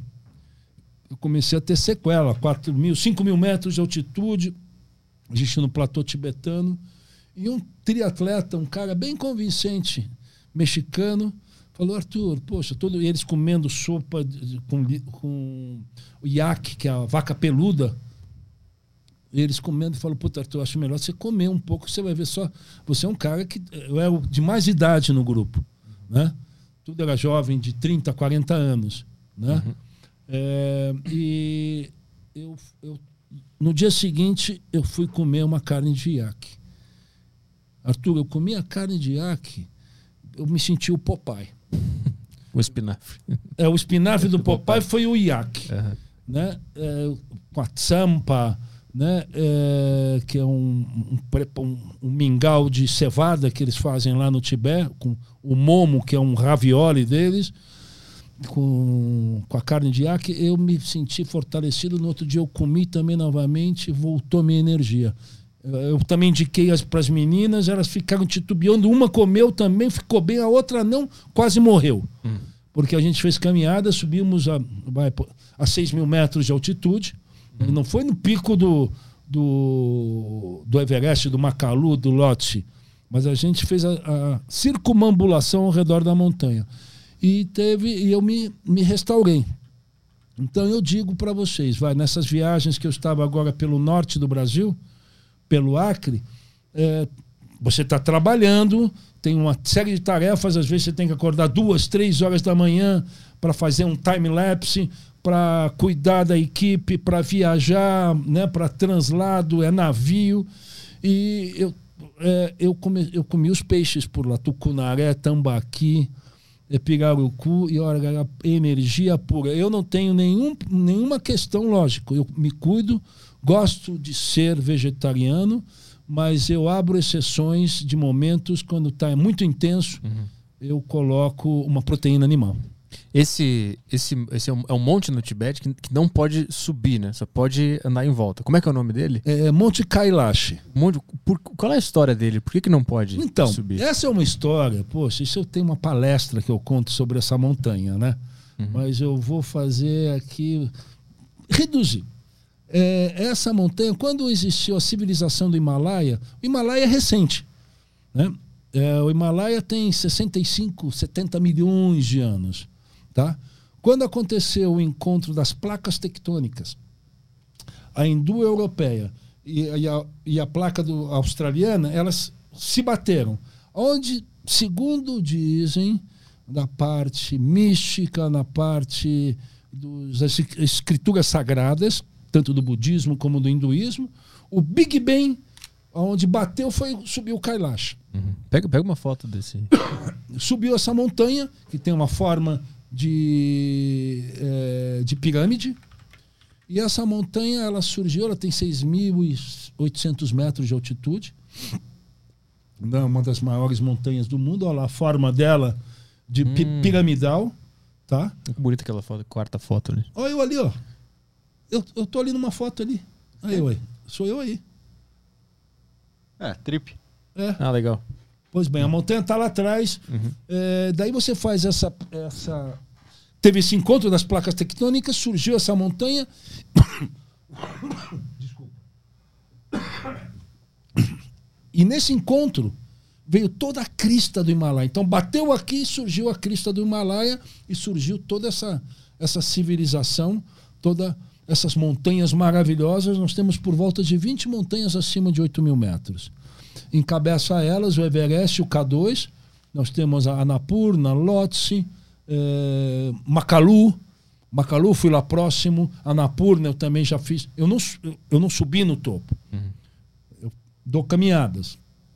Mas o Kailash, é um circuito de 54 quilômetros em que você completa fazendo em dois dias e meio, três dias, né? É um local onde que devotos do budismo, do hinduísmo, pessoas de todas as camadas sociais, não é o atleta, super atleta, que pagou aquela fortuna, independente se a pessoa tem verba, ela faça, pode ir até a Lua, pode ir a Marte, não estão indo fazendo voos espaciais agora, então todo mundo tem um direito, mas ali é algo que facilita as pessoas ligadas a qualquer tipo de espiritualidade. Então, lá eu encontrei muitos montanhistas russos, né? É, alguns europeus e a maioria eram tibetanos e, e pessoas vindas da Índia. Né? E os tibetanos são impressionantes, pagando promessa, Arthur. Hum. Eles não carregam cruz, eles vão fazendo, rezando e se jogando no chão por dois mil, três mil quilômetros. Eles vêm das cidades de origem e fazem a volta ao redor da montanha. Uhum. Então, você dando uma volta ao redor dessa montanha, que é a morada de, de Shiva. Shiva é o, é o destruidor do, né, e transformador do planeta. E a sua consorte, todos os Budas vivem lá, e também Mahavira, que é o patrono da religião do jainismo. Então é algo bem complexo. Né? Tem cavernas aonde homens santos ficaram, né? Milarepa. Milarepa é uma espécie de São Francisco de Assis, uhum. da tradição do budismo tibetano. Tem cavernas aonde o, a pessoa que trouxe o budismo tibetano, que é o Guru Rinpoche Padmasambhava, no século VIII, porque antes disso, todo mundo pensa que o Tibete sempre foi essa terra espiritual. Não. Era uma terra espiritual, mas só de feitiçaria, que é a tradição dos bompas. Né? Só para você ter uma ideia, as, os peregrinos hindus e tibetanos, ocidentais, espirituais, fazem a volta é, de acordo com a movimentação do relógio. Né? Uhum. Os bompas fazem ao contrário. E por que, que não pode ir para o topo? Porque, porque não pode, é. tá vendo? Tá, tá no porquê. Tem questões que não tem porquê. Não, qual é o. Não, não pode ir. Não se, pode. Se alguém já tentou, mas o. Mas não, não, não, não pode ser feito. Não, vários já tentaram e pessoas que foram subindo uma equipe espanhola, que isso é sabido, se definharam e encontraram só os ossos das pessoas. Tem uma radioatividade. Por que, que se dá a volta na montanha? Ao redor dela? As pessoas que dão a volta ao redor da montanha eliminam o bad karma, o karma negativo dessa vida. Então, para nós, judaico-cristãos, das nossas tradições, uhum. seriam os pecados. Né? Elimina os pecados dessa vida. Uhum. Né? É, mas para eles, acumula méritos. Você entende isso? Aqui a gente apaga pecado, lá você elimina bad karma e acumula méritos então, você dando uma volta dessa, você está potencializado. Hum. Então, tem determinadas datas. Eu fui lá três vezes, eu já dei três voltas ao redor dela. Qual, qual é?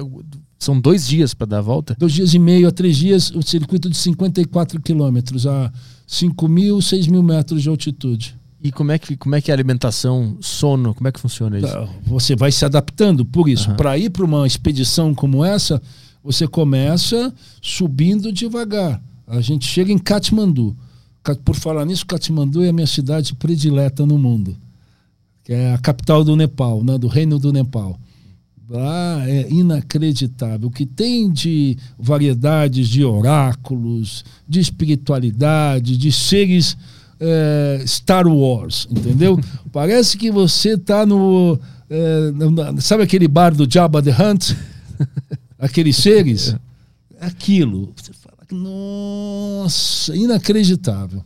Quando foi que tu foi para lá a primeira vez? Primeira vez foi em 2008, com meu amigo André Meia.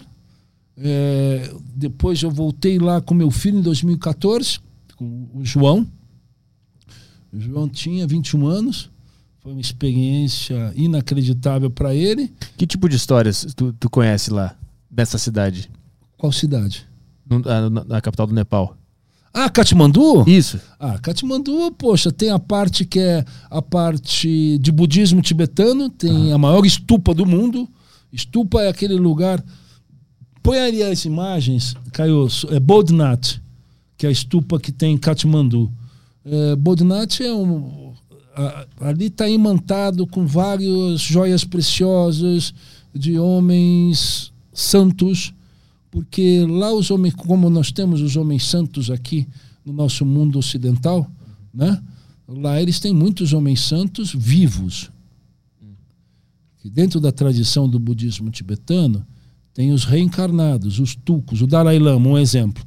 Ele é a 14 reencarnação do mesmo personagem. Como que escreve? Olha ali, ó, é aquela estupa é, é. Bo, bod...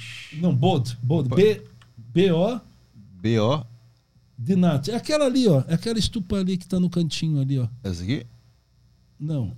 É a branca. Aqui. O que, que, o que, que Então- significa isso? O- O que, que é esse local? É como se fosse é, a Capela Sistina Hum. para os budistas. Uhum. É como se fosse Meca para os islâmicos. Compreende? Sim. Aí, então, ali estão acumulados várias de eh, cabelo, eh, anel, eh, os- um- dedo de um de- desses homens santos ao longo dessas Hum, entendi, entendi. das tradições específicas. E tem um outro lado, então tem esse lado e tem a parte que chama Pashupatiná, que é dos hindus, Hum. né, onde tem cremações de corpos. Né, são dois pontos muito importantes na cidade Aham. que é um complexo onde tem diversos tipos de peregrinos hindus. Tem, tem os Goraknaths, tem os Naths, que são homens que você detecta eles, né? esses monges, sadhus, Aham. que eles têm um brinco que passa pelo lóbulo. Então você vê aqueles grupos de homens com aqueles brincão passando, não aqui, né? nessa parte, pa- passando por dentro da orelha. O que esses caras são? Como é que eles chegam nesse posto, digamos assim? O que, que eles representam? Eles são muito sábios? Eles São, são tradições. Aham. É como vai aqui, vai, vamos falar dos menonitas, Ah. nos Hamishes. Os menonitas têm essa tradição, tem muito aqui no, em Campo Grande, ali no Paraguai. São pessoas que não se utilizam eh, de eletricidade, não utilizam de carro, só com coisas fora desse mundo industrializado. Hum. Fazem as próprias roupas. Mas es- essas pessoas que se tornam santas lá, que, que são vivas, né? Elas se tornam como? Não, porque elas são reencarnadas. Ah. Ele é um tulco, o cara é um 16 reencarnação. O que acontece?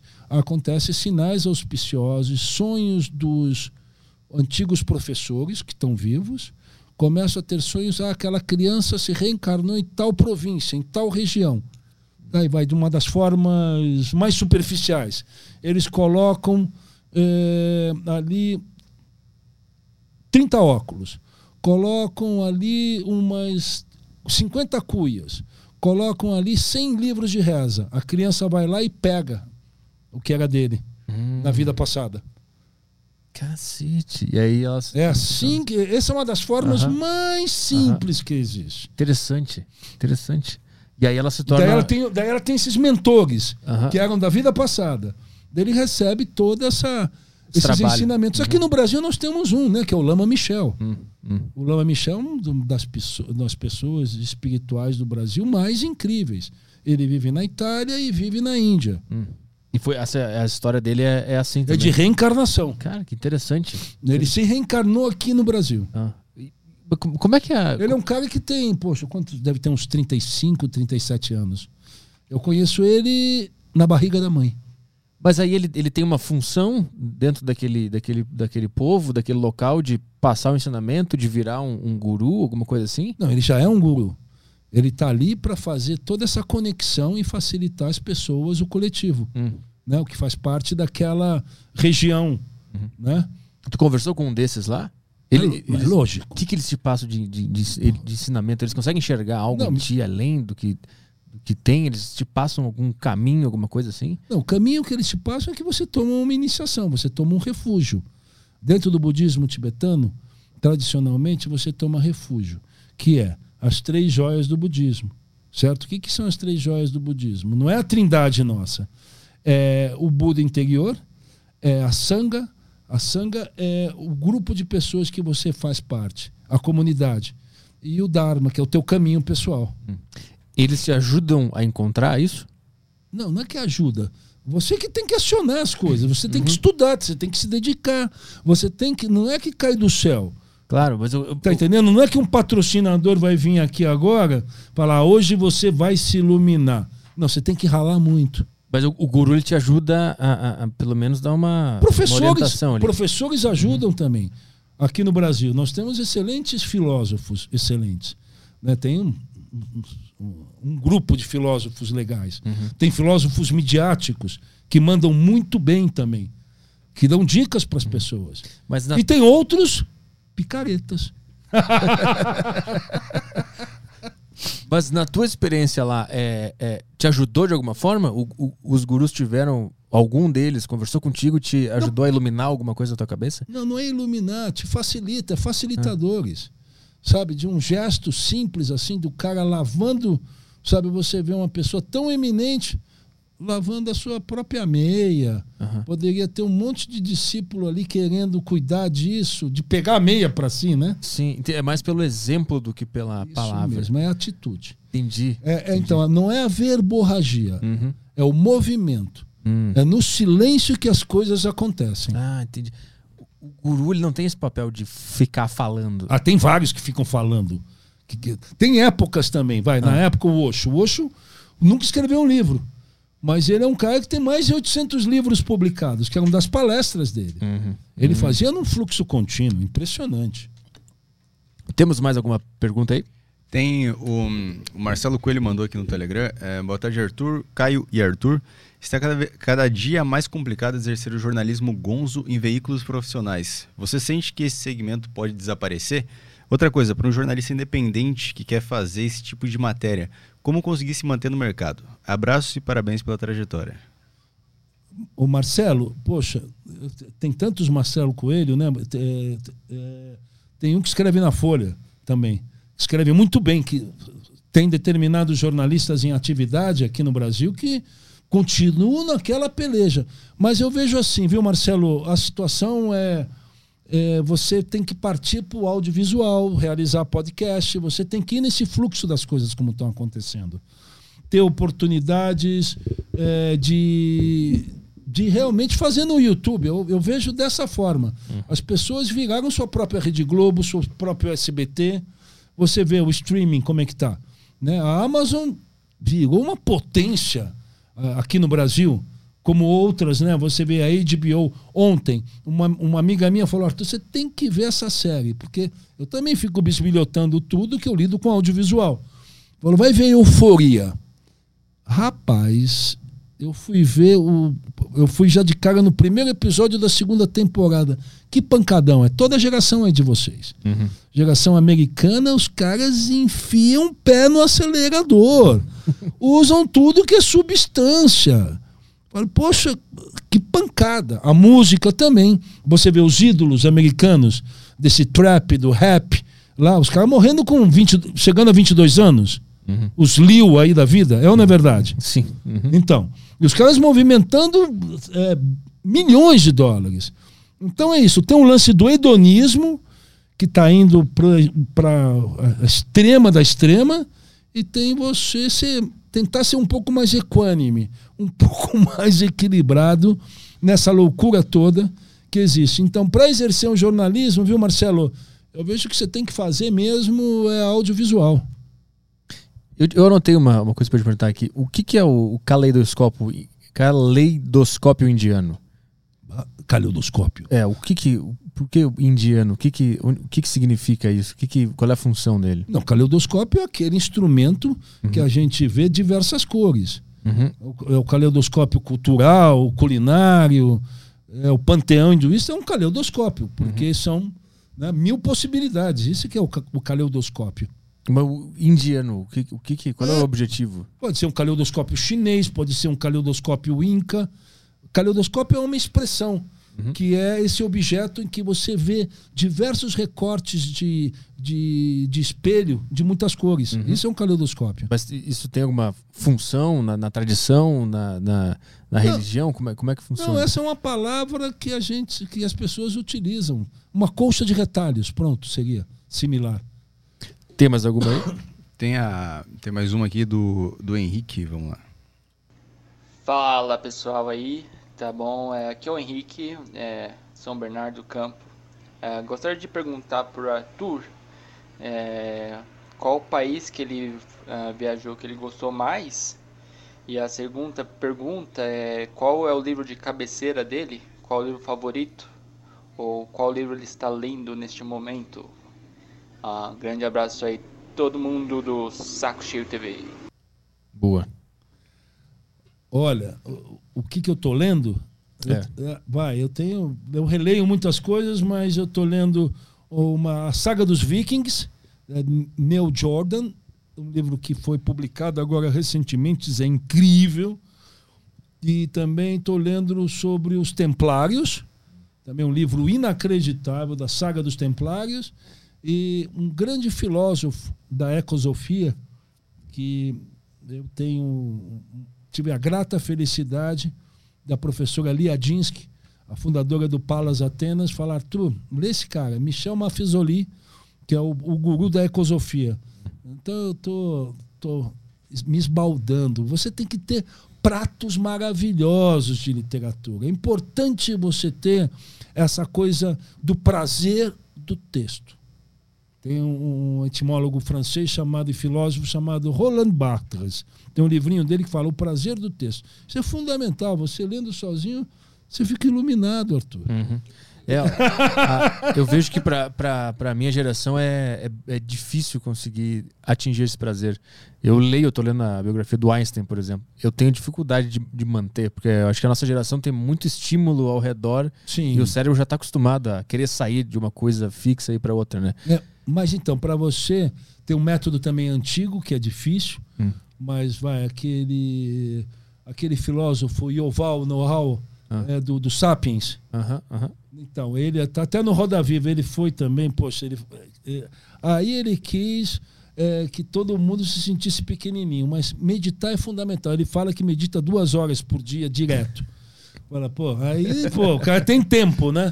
Mas você, eu te, eu te digo, você fica quietinho, né? Tem, tem centenas de métodos para ficar quietinho. Acorda de manhã, vai lá, se senta no conforto tem métodos, mas eu utilizo a respiração. Uhum. Daí você fala, começa numa respiração profunda e vai abrindo o caminho. Mas eu faço isso há, há 30 anos, né? Uhum. Isso te ajuda a conseguir. É, a é tocar o dia. E aumentar a concentração também. Né? Muita concentração. Muito focado, lógico, sem desrespeitar os seres humanos, que a gente tem que dar atenção para como a gente quer receber atenção uhum. desde criança, né? dos nossos pais, dos nossos as pessoas mais próximas, né, como criança, e você tem que dar atenção para todos. Eu dou atenção para o chapéu da padaria, para o fretista, converso com todo mundo. Neguinho vem me abordar. Puta, você fez aquela matéria com a mulher melão? Fui eu mesmo. Temos mais aí?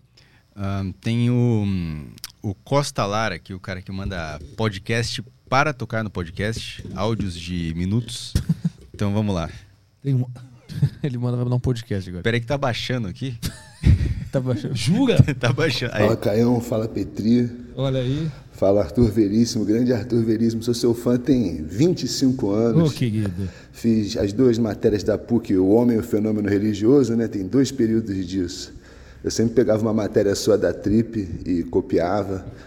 E aí tirava 10 sempre, o padre ficava, como é que esse menino sabe tanto de hinduísmo, né? Foi muito bom isso aí, você me salvou de várias horas de injeção de saco. Mas, pô, eu queria perguntar o seguinte, essa coisa do gonzo, né? Eu acho que funciona melhor escrito do que em vídeo, né?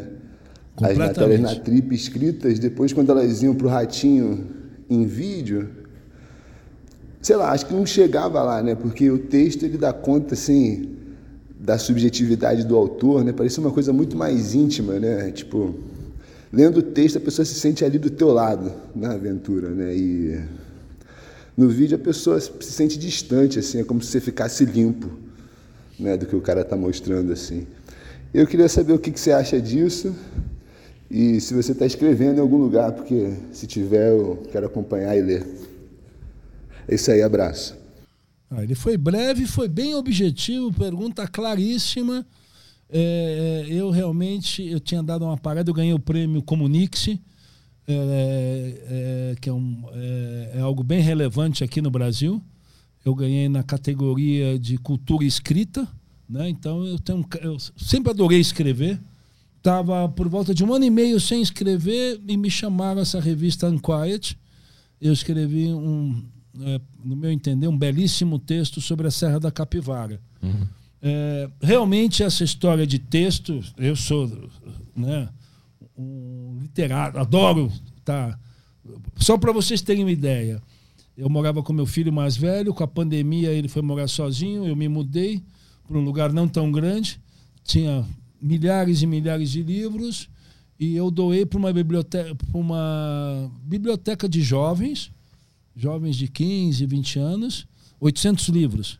Né? Fiquei com a, a parte que me interessa, os jovens ficaram extremamente felizes, é, mas eu vejo assim, olha, é, tem a linguagem, eu acho que você já deve ter visto as coisas que o Wim Wenders faz, com aquela voz cavernosa dele, falando sobre vulcões. Aquilo realmente me agrada, mas é, eu continuo fazendo a minha pegada. Vou fazer uma série agora para esse novo canal da Globo, o Mundo Viagem, sobre folclore no Brasil. Eu recebi autorização aqui da produtora para falar em primeira mão aqui no teu programa. Boa. Nós vamos viajar três episódios pelo Brasil, mas eu continuo fazendo. Porque eu tenho uma liberdade muito grande no Ratinho. Né? E o Ratinho, é, quando a gente coloca no ar, é de 15 a 25 milhões de pessoas vendo. A TV aberta no Brasil continua tendo uma força tremenda. E eu tenho essa possibilidade de mostrar coisas é, que eu mesmo desconhecia do Brasil. Uhum. Né? É, pois bem, eu, eu sou a favor das pessoas. Da, é, um exemplo, você disse, como o Caio também, que tem dificuldade em ler. Então, eu estou indo pelo caminho de fazer indicadores pelo audiovisual. Eu comecei no audiovisual, foi no Ratinho, uhum. em 1999 para 2000. Eu nem sabia segurar a canopla de microfone, comecei e a coisa deslanchou, e depois eu fui fazer Gugu Liberato, a gente batia Faustão com as matérias, era aquela luta uhum. de Faustão com Gugu. O Gugu era um baita comunicador, aquele jeito dele de tocar, tinha plena sabedoria da onde que ele estava, uhum. né? É... E daí, a partir disso, eu comecei a fazer uma série de outros programas. Fiz é, programa de sexo, Sexo no Sofá, hum. é, que foi no Futura eu fiz uma série recentemente chamada Bendita Marvada, que foi para esse canal mais Globosat. Uhum. É, três episódios sobre a história da cachaça no Brasil. Eu tava meio assim, puta. Falar sobre bebida alcoólica foi incrível. Foi uma grande descoberta por causa das famílias, como esse povo trabalha maravilhosamente bem e é um commodity 100% brasileiro. Compreende? Cachaça é patrimônio imaterial do Brasil. Qual que é a, ori a origem da cachaça que descobriu nessa, nessa, As, nesse trabalho? São diversas histórias, são diversas uhum. origens. Uhum. É, mas a cachaça ela começou realmente lá na região de Paraty. É um dos nomes de cachaça é Paraty. Hum, entendi, entendi. E tem diversos alambiques, famílias que trabalham com isso há muitas gerações. Daí eu viajei por esse Brasil afora. A gente ficou de fazer a segunda temporada Estamos esperando. Mas eu vou fazer uma especial viajando aí pelo Brasil. Boa. Tem mais aí? Questões? Uh, de Telegram acabou aqui. Uh, tem umas do YouTube aqui. Uh, Boa Petri, o melhor apresentador de podcast. Tem os. Vamos, vamos ler os elogios aqui, depois os. depois os. As questões. As questões. É, fala Veríssimo, sua história de vida é fenomenal. Vi uma palestra sua na Uninove, saí ah. de lá é, extasiado. Parabéns pelo seu trabalho e muito obrigado pelas palavras. Lucas mandou aqui. Foi incrível essa palestra na Uninove. Eu tinha, é, são diversos tipos né, de, de, de universos de jovens. Ali é jovem que trabalha mesmo na Uninove. Eu também dei na FAAP um exemplo, que é um outro tipo de público, mas a pegada da molecada da Uninove foi impressionante. Uma palestra que se estendeu por três horas, tínhamos, sei lá, 300, 400 jovens, e o professor, reitor, falou: Arthur, É, eu falei, pô, foi legal? Foi agora, espera. Eu tive que tirar 400 selfies. Mas para mim foi um prazer aquilo tudo. Que energia. E a gente tem que dar atenção mesmo, contar histórias, inspirar. A gente tem que trazer, você tem que trazer inspiração com a, com a sua levada, uhum. fazer suas viagens, conhecer o mundo. Eu quero. Eu é quero. isso. Questões aí do, do YouTube? Uh, vamos lá, tem aqui. Hum, o Pedro mandou aqui. É, mandando, ele mandou cinco CA, eu não, sei, eu não sei se é dólar ca canadense, ele, tá, ele é do Canadá, enfim, ele mandou Opa, aqui. criptomoeda? Podia ter essa opção, né? Poxa, você uns... não. Se alguém quer dar uma doação, manda criptomoeda pro Petri aqui. Manda que, bitcoins. É, isso, bitcoins. a gente racha. e Ethereum, se tiver aí também pode mandar. Ele mandou, mandando pouco, mas espero que ajude a continuar o melhor podcast atual. Uh, vai para cima, Petri, doidão da cabeça. Ouço daqui do Canadá sempre. Ah, boa, boa. Uh, tem um. O Augusto mandou aqui, ele mandou. É, é, hoje é o show das moedas que eu não faço ideia do que são. A CHF. Que moeda é essa? Deixa eu dar uma pesquisadinha. CHF. Ah, tem doações aqui pro teu programa? Franco Suíço. É, é Franco Suíço? O cara tá é. tá na Suíça? Pô, legal. Franco Mas não é euro lá? Eu acho que não. Acho ah, que é, ah, não, na, na, Suíça é franco suíço. É, eles, eles são meio, meio nadeiros, né? Ele, o que ele mandou? Ele mandou 20 francos suíços. Uh, fala, meu povo, Arthur, como você vê a relação da espiritualidade e dinheiro? Você acha que existe um equilíbrio? Olha, o dinheiro é fundamental é, para a gente estar tá aqui conversando, né? Você tem que pagar a luz, tem um bom microfone, uhum. né? Um cap novo ali, ó. Tem patrocinador aí por detrás. Não, não. Cadê a All Star para te patrocinar, Arthur? Tem, cadê essas Eu sempre uso, cadê. Cadê a Cavaleira para te patrocinar? É, o pessoal do, do, do, comercial tá ouvindo esse podcast. Né? Então, é. ouve a dica aí. Mas, mas, como é que o comercial não se chacoalha? Poxa. Acorda, meu. É fundamental. Vocês têm que montar toda a sua rede. Uhum. Né? Mas o, o dinheiro é, um, é uma energia que tem que ter cuidado, né? É neutra. É uma energia neutra em que você tem que saber tá, respeitar ele. É. é. eu vejo gente aí que vive no hedonismo. Chega uma grana e fica torrando dinheiro. Eu, com essa minha longevidade, eu sei o que, que é o dinheiro, o que, que ele te facilita. Vai um exemplo. A gente até vai, é um passado antigo, vivia em zonas rurais, não tinha essa abertura de ter tantos supermercados, padarias, farmácias. Agora, basta você atravessar a rua ou ir, vai, andar 200 metros, você tem ali uma. É, pode comprar suas frutas, pode ir no supermercado. Antigamente a gente tinha que caçar e coletar. Uhum. Então você vê o tempo que tem de as pessoas ficarem mais à vontade. Lógico, tem o ritmo do trabalho, tem os compromissos de segunda a sexta, quem é servidor público, quem ganha salário, décimo terceiro, fica pegado a essas coisas. Mas é fundamental para as pessoas cuidarem da sua alimentação, do, do, dos filhos.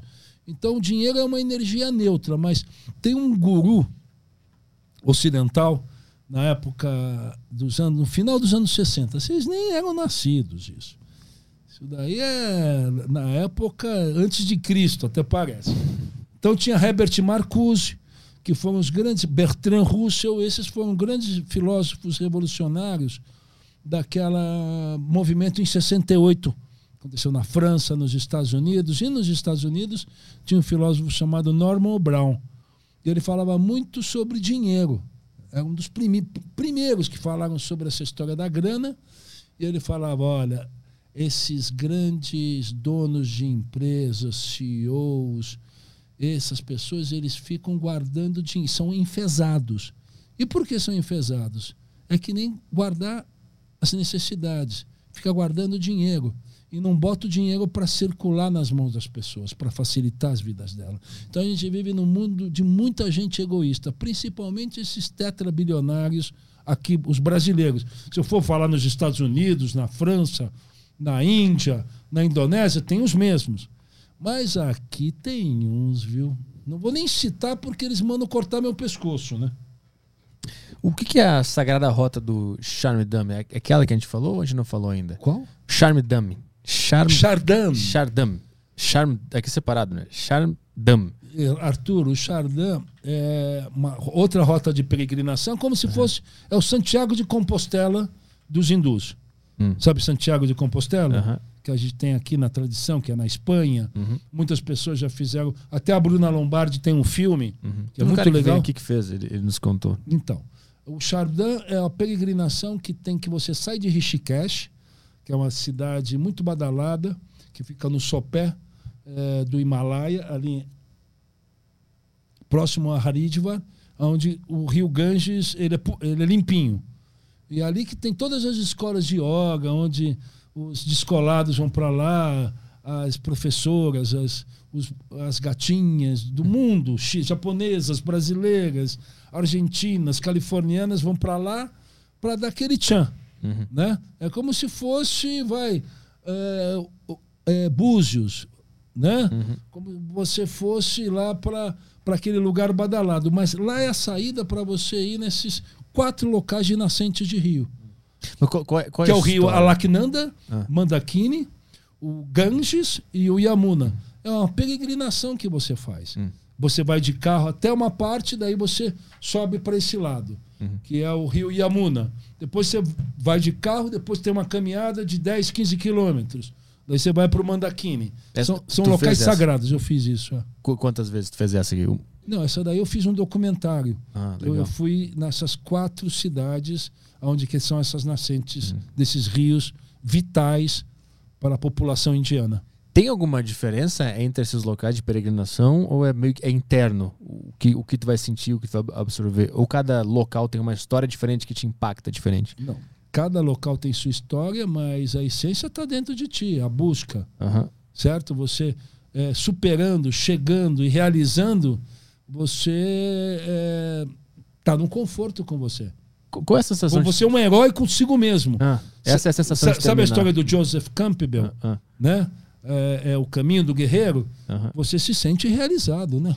Essa é a sensação depois de terminar uma peregrinação. Para cada um é uma coisa diferente, né? Você bota é, são sabores, né? Vai de acordo com aquilo que você tem de, de, de aprendizagem antiga, né? A- a- o, o que te mais, mais te traz ensinamento nessa peregrinação é a dificuldade? É o, é o- é o sofrimento, entre aspas? Não, sofrimento é vital. Ah. Porque todo mundo pensa que é, be- é, que é borboleta, beija-flor, que vai chegar lá é, de paraquedas. Não, você passa por todas as dificuldades, como tem que ser uma via crucis. Uhum. Compreende? Uhum. Peregrinação é isso. Não é que você vai pegar o jato na primeira classe, Tirar uma selfie. é, é, vai tirar uma selfie, ô, cheguei. é o desafio. Certo? É o desafio. Saquei. Tem mais coisa aí? Aqui não. Foi e, tudo. O, e o Toba não tem mais nada? E o Toba foi tudo. Tu tem alguma pergunta? Tu indicou o, o grande convidado hoje, senão a gente pode encerrar. É, A tua era da cannabis, né? era, da essa a tua cannabis. pergunta. Era da cannabis. Você Eu- está eu- eu interessado guardei nisso, numa- mas isso, olha, eu fiz um documentário para uma marca chamada Bem Bolado. Eu fui lá no Uruguai, mas eu também tive aqui recentemente também no Chile. Esse universo canábico, as coisas já já, já estão avançadas, Uhum. principalmente no, no CDB, no, no CBD. Uhum. né? Você vê o que está auxiliando a vida de muitas pessoas é, tomar as gotinhas, Uhum. né? Vem um, A, a cannabis medicinal, isso que eu estou dizendo. Vem um, um cientista aqui que ele faz experimentos com mini cérebros. E aí ele, ele faz esse tratamento com a, com a cannabis, pra ver o que, que dá pra fazer. Aí ele nos mostrou, inclusive, o vi... qual era? era um vídeo de um, de um menino que tinha, tinha um problema e ele tomava essa essência Ah, e é parava na hora. Sim, sim, mal de Parkinson, É. Alzheimer, au- auxilia para um monte de coisa, mas e você, gosta de uma brisa ou não? Eu não uso nada, mas por- porque eu nunca me senti bem quando eu usei. Eu sempre fiquei enjoado, fiquei meio estranho. Ficou meio diferente. grávido, assim? É, eu vomitei. Tô grávido, é isso? É, eu fiquei, vomitei.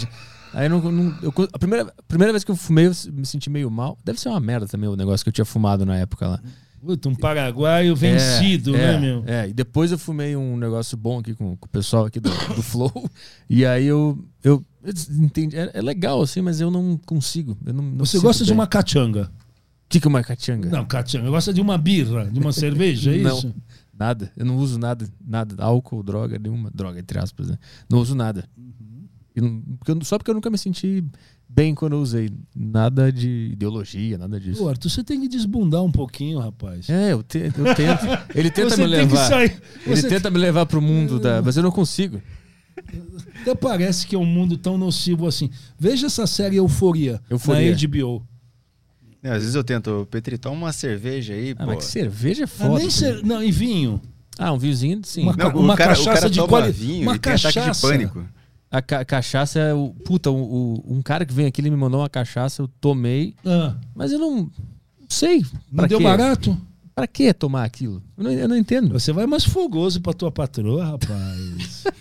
Ah, Mas eu já vou sem a é, mas você vai ver como a artilharia vai ser diferente. bebaça é bom pra Eu caralho. vou cair, eu vou cair e vou dormir. Ah, vai ficar, né? O Arthurzinho. O meu lance- Até a pé nós iremos, meu. Eu quero. O meu objetivo é chegar nesse, nesse estado sem precisar usar nada. Uhum. Só, na, só, na, só na essência da alma. Certo. E comendo umas picanha louca pela frente, né? É, depende da picanha. né? Brincadeira, amor, te amo. tem, tem, tem, não entrou nada aí, pô. Ah, tem o. hum, O cara acabou de perguntar aqui, Veríssimo, já está preparado para os avanços da legalização do uso da cannabis no Brasil? O que aconteceu com os conteúdos sobre o assunto nas redes sociais? Então, a gente tá. é, é, eu acompanho também como espectador, né? Conheço alguns ativistas, mas é, os medicamentos já estão à disposição. Você tem autorização da Anvisa, ele já tem os protocolos, é, não tem tanta dificuldade agora. Segundo dizem, daqui a seis, oito, oito dez meses já vai estar nas farmácias, né? É, é, se você faz o pedido, eu conheço médicos de diversos ramos, mas que se agregaram ao universo canábico, que sabe dos benefícios que trazem para diversas sequelas de, de doenças, né, que ameniza ansiedade, é, estresse, santas gotinhas que dão uma tranquilidade para as pessoas, mas vai de acordo com o paciente. Mas isso tudo vai explodir aqui no Brasil. Então, todos, muitos empresários, muitas é, é, estrategistas já compraram terras no Nordeste, no Centro-Oeste, para fazer esse plantio que em breve nós teremos e que vai é, é, disponibilizar milhares de empregos, né? Não é o cara que, ah, pô, trabalho numa fazenda de cannabis, vou ficar lá fumando. Não. Olha o sucesso, vai, o Mike Tyson. O rancho do Mike Tyson movimenta milhões de pessoas, ele tem centenas de empregados. Se você caminha pela Califórnia, é, tem essas questões é, jurídicas que as pessoas não podem colocar esse dinheiro é, no banco. Eu tenho um conhecido meu que tem uma, a casa dele, a, uma, a parede é toda forrada internamente de dinheiro. Então é assim, vocês sabem, igual aquelas séries, né? Sim. É, não é Breaking Bad, mas avançou muito isso. Você basta ver na Espanha, em Portugal. né? Você fala aqui no Brasil, fala, poxa, mas existe isso? Daí o brasileiro vai de turismo, chega lá em Madrid, em Barcelona, toma um baque, né? Em Lisboa também. Então, não existe mais essa visão demonizada né, é, a respeito da presença da cannabis no Brasil. Aqui praticamente já é legalizado, só falta os caras entenderem que é lá. Não, e- não é. Não, é, mas. não é legalizado, Não, existe digo- uma lei Claro, realmente claro. draconiana. Claro. E principalmente os jovens, abordagem que existe das leis de segurança para cima da juventude. Eu acho que é totalmente desequilibrado isso, lógico. Ah, o banditismo, sempre com aquela visão antiga. Aham. Mas nós estamos em 2022. Olha o primeiro-ministro do Canadá aí, rapaziada. Vai tomar vacina. Além desse livro Gonzo, tu também tem o Karma Pop, né? Eu tenho Karma Pop. E eu tô com outro livro que, tá, que eu ia lançar ele há dois anos, mas daí veio a pandemia. Daí a, a editora, não vou citar o nome dela, mas quase que eu cito, os caras deram para trás comigo. Hum, qual, qual era o assunto? Era temas eh, espirituais, que, que é o tema em voga. Todo mundo com uma necessidade muito grande. Você vê a quantidade de coaches que existe nas mídias sociais, né?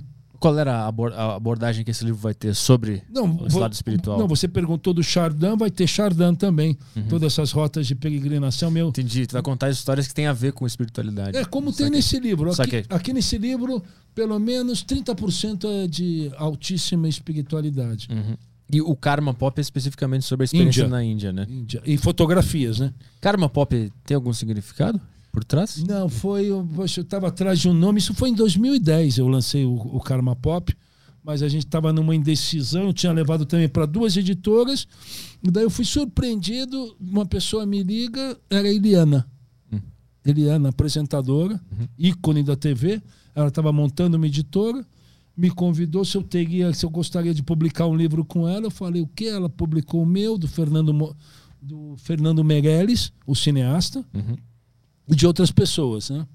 Da Nina Pandolfo também, que era companheira de um. É, daí ela publicou alguns livros e eu fiz esse livro luxuoso que é o Karma Pop em 2010. O nome é só criatividade, mas não tem. Sim, tem não, algo- não, que tinha. Tem, tem uma escritora indiana chamada Gita Mehta, que eu sou fascinado por ela, e ela tem um livro chamado Karma Cola. Hum. É, daí aquela história, Karma Cola, Karma Pop.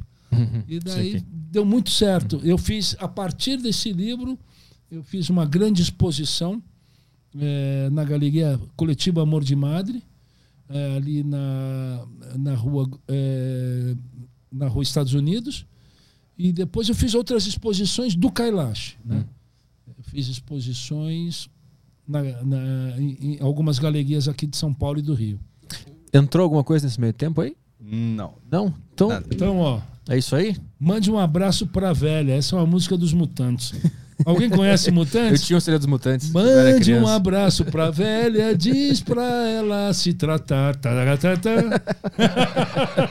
Valeu, Arthur. Quer divulgar alguma coisa? Algum trabalho? Livros, Não, redes não, sociais? Não, poxa, eu tô aí. Me acompanha aí as coisas que eu faço realmente. Eu tô voltando pro mundo das palestras.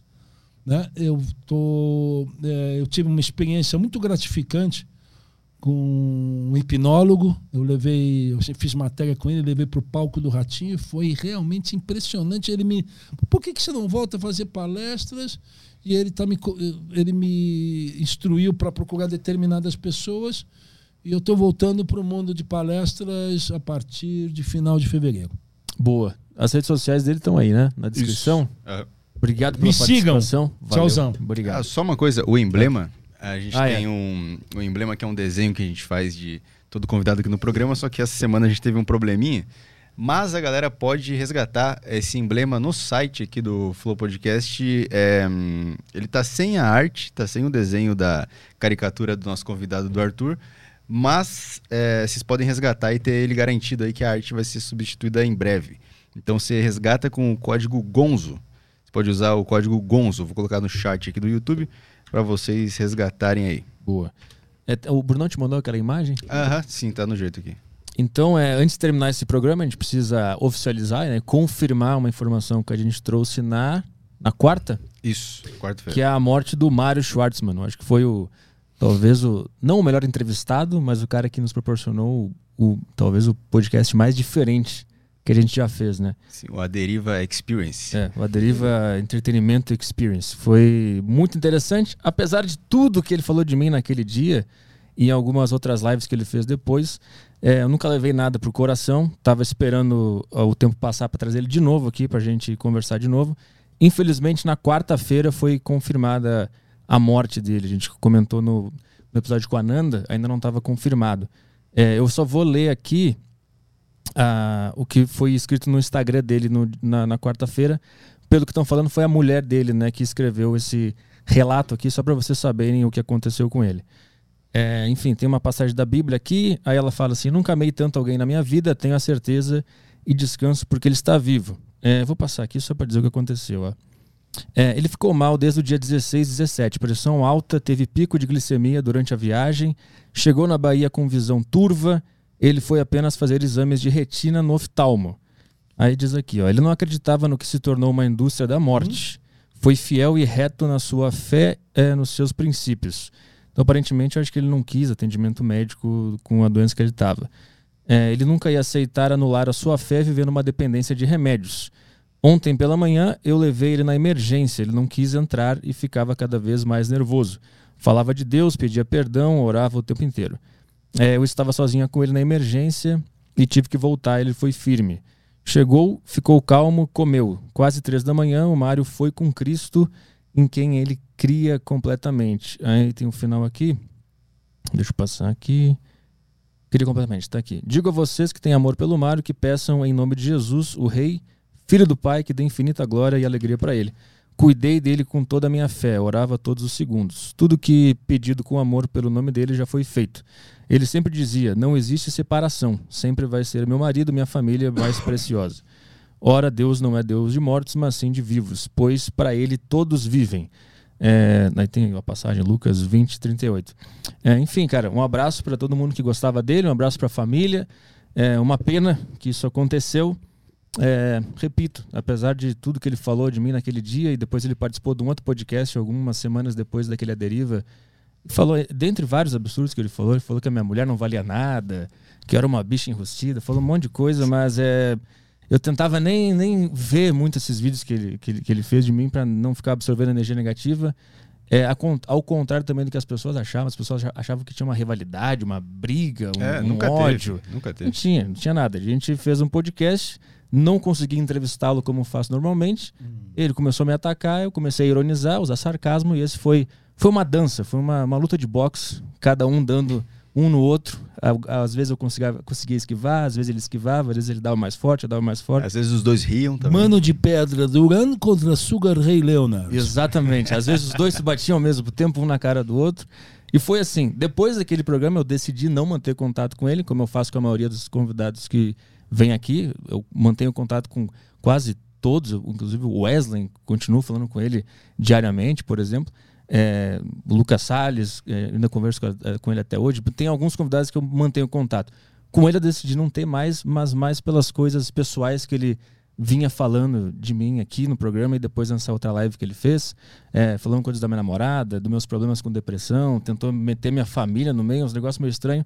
Então, por esse motivo, eu decidi não manter ele por perto, assim, é, na, minha, na minha vida pessoal, mas como um comunicador, um cara que participou do podcast, é, não, não, não, tinha nada contra ele, inclusive estava esperando o tempo passar para chamar de novo. Infelizmente isso aconteceu por uma crença dele, não quis é, é, receber o atendimento lá. Então fica a homenagem aqui ao, do Aderiva para esse cara que apesar de tudo, de todas as coisas que ele falava, de toda a agressividade, da forma como ele tentava te atingir pessoalmente, é, a gente vai fazer a homenagem mesmo assim, porque a gente não fica levando as coisas pro coração.